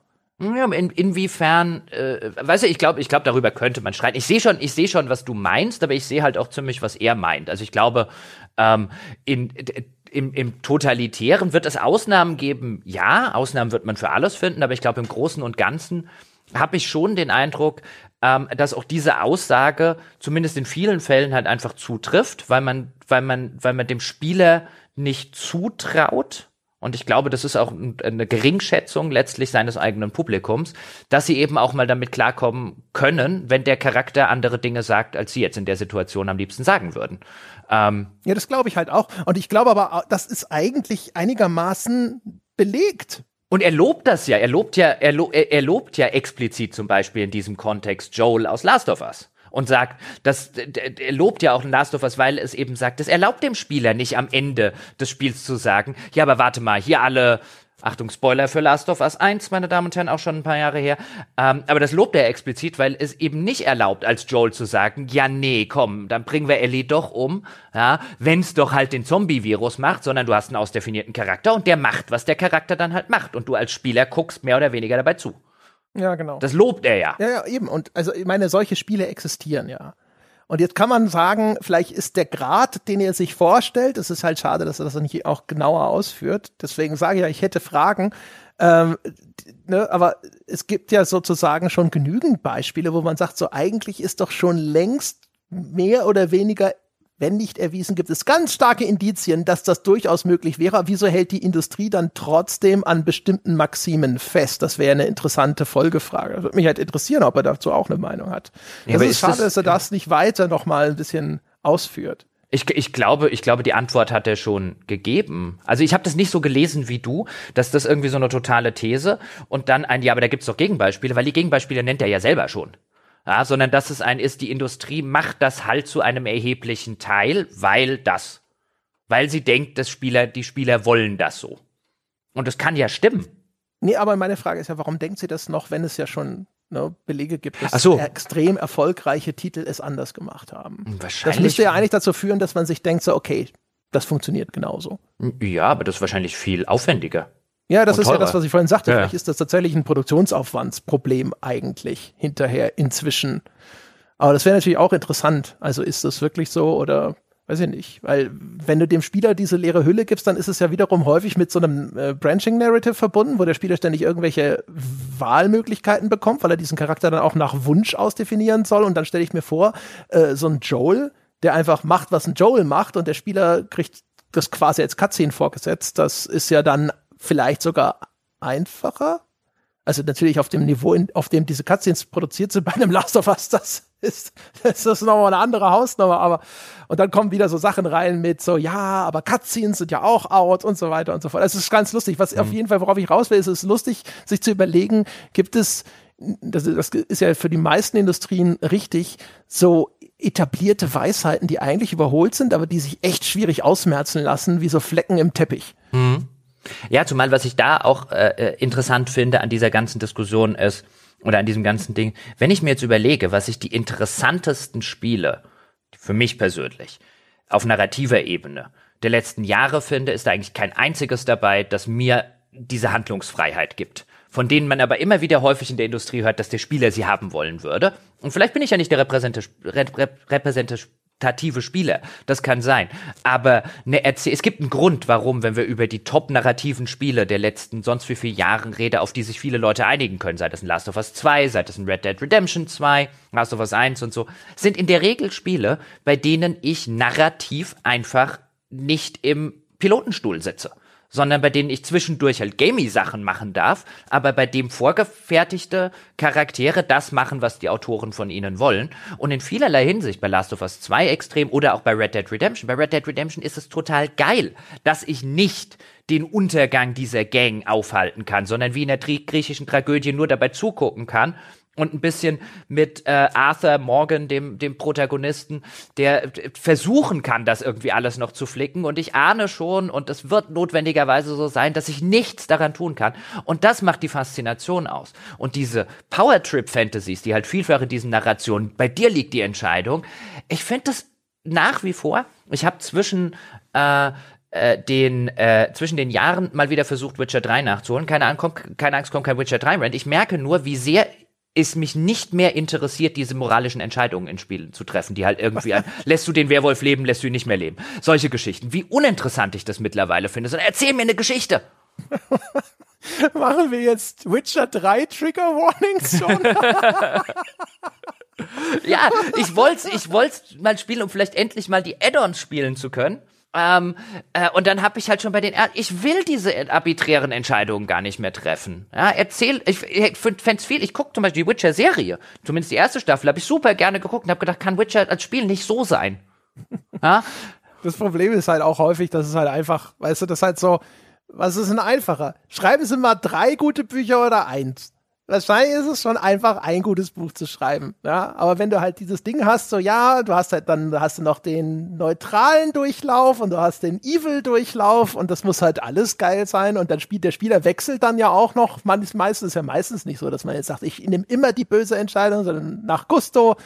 Vor allen Dingen, vor allen Dingen beim, beim Witcher ist es so, und es hatte mich jetzt überrascht, also die zweite Staffel finde ich längst nicht mehr so gut. Die habe ich dann irgendwann mittendrin äh, abgebrochen. Die erste, so diese Monster of the Week äh, Sache hatte, wo es viel weniger um Siri und das fand ich jetzt persönlich interessanter. Und die erste Staffel habe ich wirklich die ganz an vielen Stellen gedacht, ich finde es total cool, dass du hier einen Charakter hast, wie diesen Geralt, ähm, den, den, den ich da auch viel mehr mag als im Spiel, weil mich das Spiel zu Sachen zwingt, der halt einfach dann sagt, weißt du was, wenn du mich zwischen, das ist ja einer seiner sozusagen seiner, seiner ethischen Kernwerte ist ja ein, wenn ich mich zwischen zwei Übeln entscheiden soll, entscheide ich gar nicht. Und das macht die Figur interessant. Und jetzt geht das Spiel hin und sagt ständig, entscheide ich zwischen einem von zwei Übeln. Und ich sage, aber warum? I don't want to. Im Spiel kannst du ja auch einfach gar nichts machen. Ja, nicht immer. Also ich kann ja, ja in der, kannst in ja der aufhören zu spielen. Ja, okay. Da ja. sind wir wieder bei Walt Williams. Ja. Da sind wir der auch irgendwo konfrontiert damit, dass Leute gesagt haben, oh, aber was, wenn die Leute aufhören zu spielen? Sollen sie halt aufhören? Ja, wobei an der, ich glaube, an der Stelle sagt er das ja, ich glaube, das würde ich als Autor auch sagen, so im Sinne ein, ja, aber wenn sich die Leute jetzt so schlecht fühlen, dass sie aufhören zu spielen, würde ich, glaube ich, auch als Autor, ja, besser wird's nicht. ja, auf so einer künstlerischen Ebene. Natürlich, weißt du, auf einer kommerziellen Ebene vielleicht eine dumme Idee. Ja. Ähm, ja. Siehst du, das richtige Geralt Roleplay ist einfach bei der ersten kritischen Entscheidung den Cut zu machen. Ja, ich, ich dachte ja immer, ich, ich wirklich jetzt, I kid you not, ja, ich kannte immer nur die Geralt-Spiele. Also Witcher 1 bis 3. Und ich dachte ja immer, ich mag einfach Geralt und dieses ganze Universum und so weiter nicht. Und jetzt, wo ich ein paar der Bücher für den Buchpodcast gelesen habe, die erste Staffel der Serie, stelle ich fest, nee, ich mag einfach nur die Spiele nicht. Außer dem ersten. ja, weil ich, weil ich äh, äh, die Welt und so weiter eigentlich cool finde, aber diese, diese ständigen, Ent also das ist wahrscheinlich auch was vor 20 Jahren hätte ich das völlig anders gesehen, aber es ist wirklich was, was ich bei mir erkenne, wie viel, wie viel Liebe es mir einfach ist. Lass mich einer interessanten, coolen Figur zugucken, während sie interessanten, coolen Krempel sagt und so weiter, mehr über sie erfahren und Co. Und zwischendurch bei einem Spiel spielen, aber versuche nicht Spiel, dass ich diese Figur in irgendeiner Form mit meiner Moralität ausfülle. Das gefällt mir nicht mehr. Mag ich nicht mehr. Hab, ist mir langweilig geworden. Ja, ich glaube, ich, also ich würde auch dafür plädieren, mehr Mut zu einer ausdefinierten linearen Handlung. Aber das haben wir auch schon hundertmal gesagt. Ich glaube, das andere Ding ist etwas, das ich prinzipiell auch immer noch cool finde. Das Problem ist halt, dass es häufig einfach nicht gut umgesetzt ist.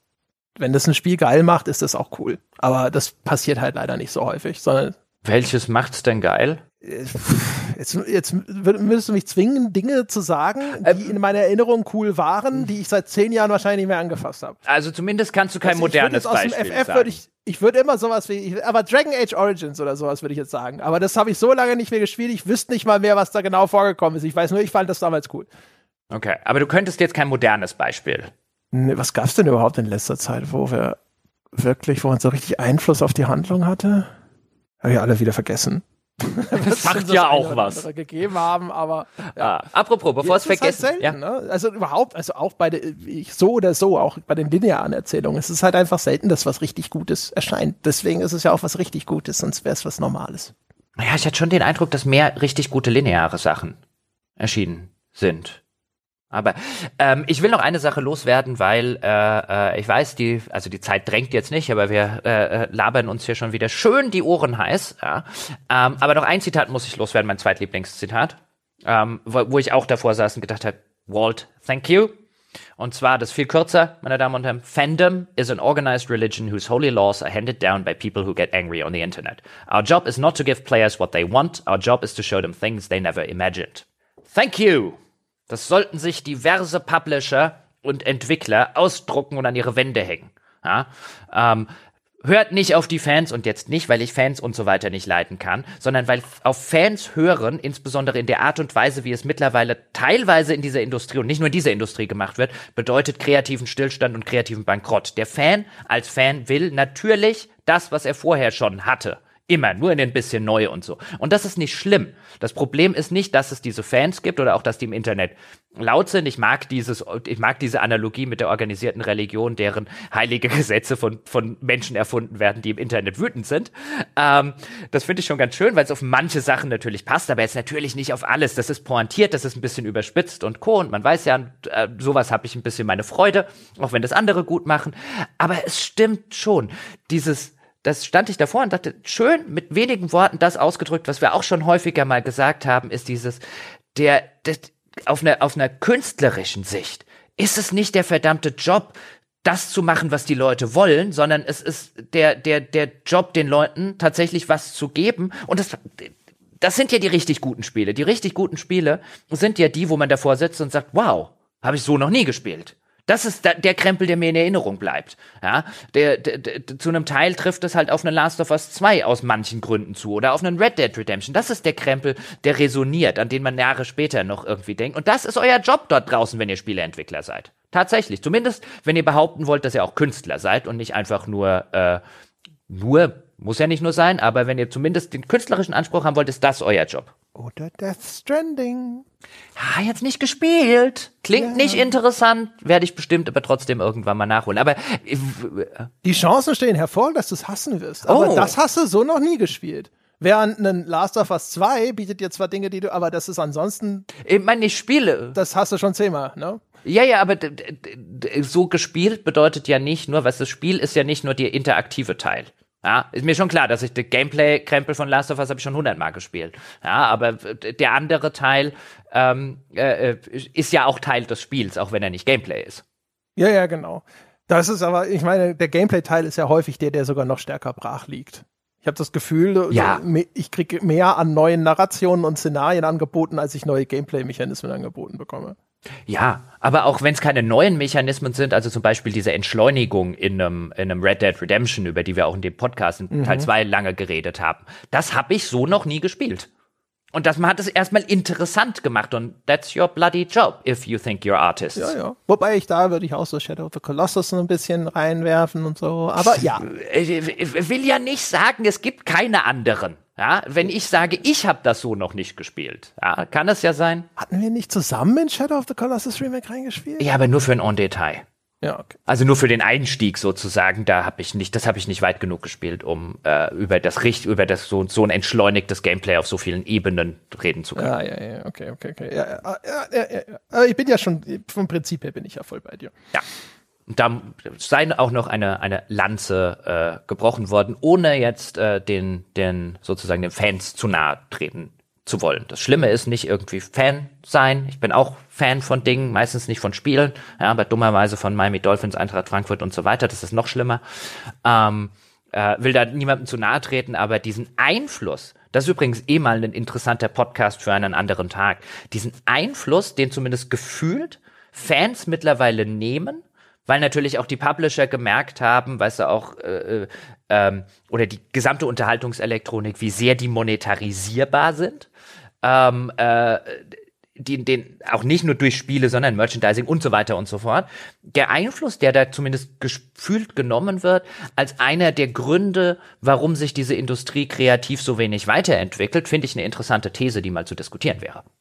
Ja, es ist natürlich vor allem auch, glaube ich, also es ist vielleicht weniger der Furor der Fans als auch eher die Lethargie an anderer Stelle, wär, würde, wäre meine mhm. These. Also dadurch, dass erwiesenermaßen man das Risiko eines Misserfolges und den Verkaufserfolg maximieren kann, also letzteres maximieren, ersteres minimieren, indem man den Fans einfach so ziemlich das gleiche nochmal gibt und sie das auch zu gutieren wissen, in aller Regel.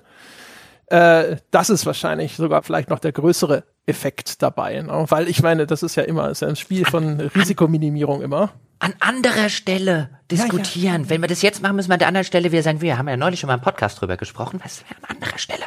Ja. Nächstes Mal. Na gut. Ja, dann äh, kommen wir halt äh, hier, ja, nachdem wir gerade erst angefangen haben, einfach zu einem frühen Ende, meine Damen und Herren. Das war's für dieses Mal. Wir haben gesprochen über Significant Zero. Oh, by the way, Jochen Gebauer, eine Frage habe ich noch. Wofür steht eigentlich Significant Zero? Was bedeutet eigentlich der scheiß Titel dieses Buches? Das hast du doch selber nachgeschlagen und wir jetzt nur gucken, ob ich meine Hausaufgaben gemacht habe. Nee. Es gibt ein Kapitel, das Significant Zero heißt sogar in dem Buch. Und da habe ich das Kapitel habe ich gedacht, so, oh, jetzt wird er, jetzt wird's mir auf einmal wie Schuppen. Und ich so, ich so ich weiß, okay. ich, ich, bin mir tatsächlich nicht sicher, warum es so heißt. Ich habe nachgeguckt, was eine Significant Zero ist. Ähm, äh, die bezeichnet in der Mathematik eine Null, ähm, die eine Signifikanz besitzt. Und zwar insofern, wenn du jetzt zum Beispiel die Zahl 104 hast, also 104, ist diese Null eine signifikante Null. Ah. Ähm, ich habe echt überlegt, also ich habe gedacht, es gibt ja den Begriff des Significant Other, ne, also eines, eines Lebenspartners. Und dann habe ich gedacht, liegt es daran, dass er die ganze Zeit so isoliert und so alleine ist in dem ganzen Ding? Ne, ich habe also das, darauf an? das Beste, was ich sagen kann, ist, dass er eine signifikante Null ist. Ja, da habe ich auch gedacht, das ist so die andere, ne, dass er sich selber so, hey, die Geschichte eines unbedeutenden Rädchens im System. Aber ich habe echt. Ja, aber das aber trotzdem signi also das ist ja diese Null, ist ja quasi, die, die sagt nichts, aber sehr viel in dieser 104. Hm. Ähm, äh, sie ist halt notwendig, aber sie ist eine Null.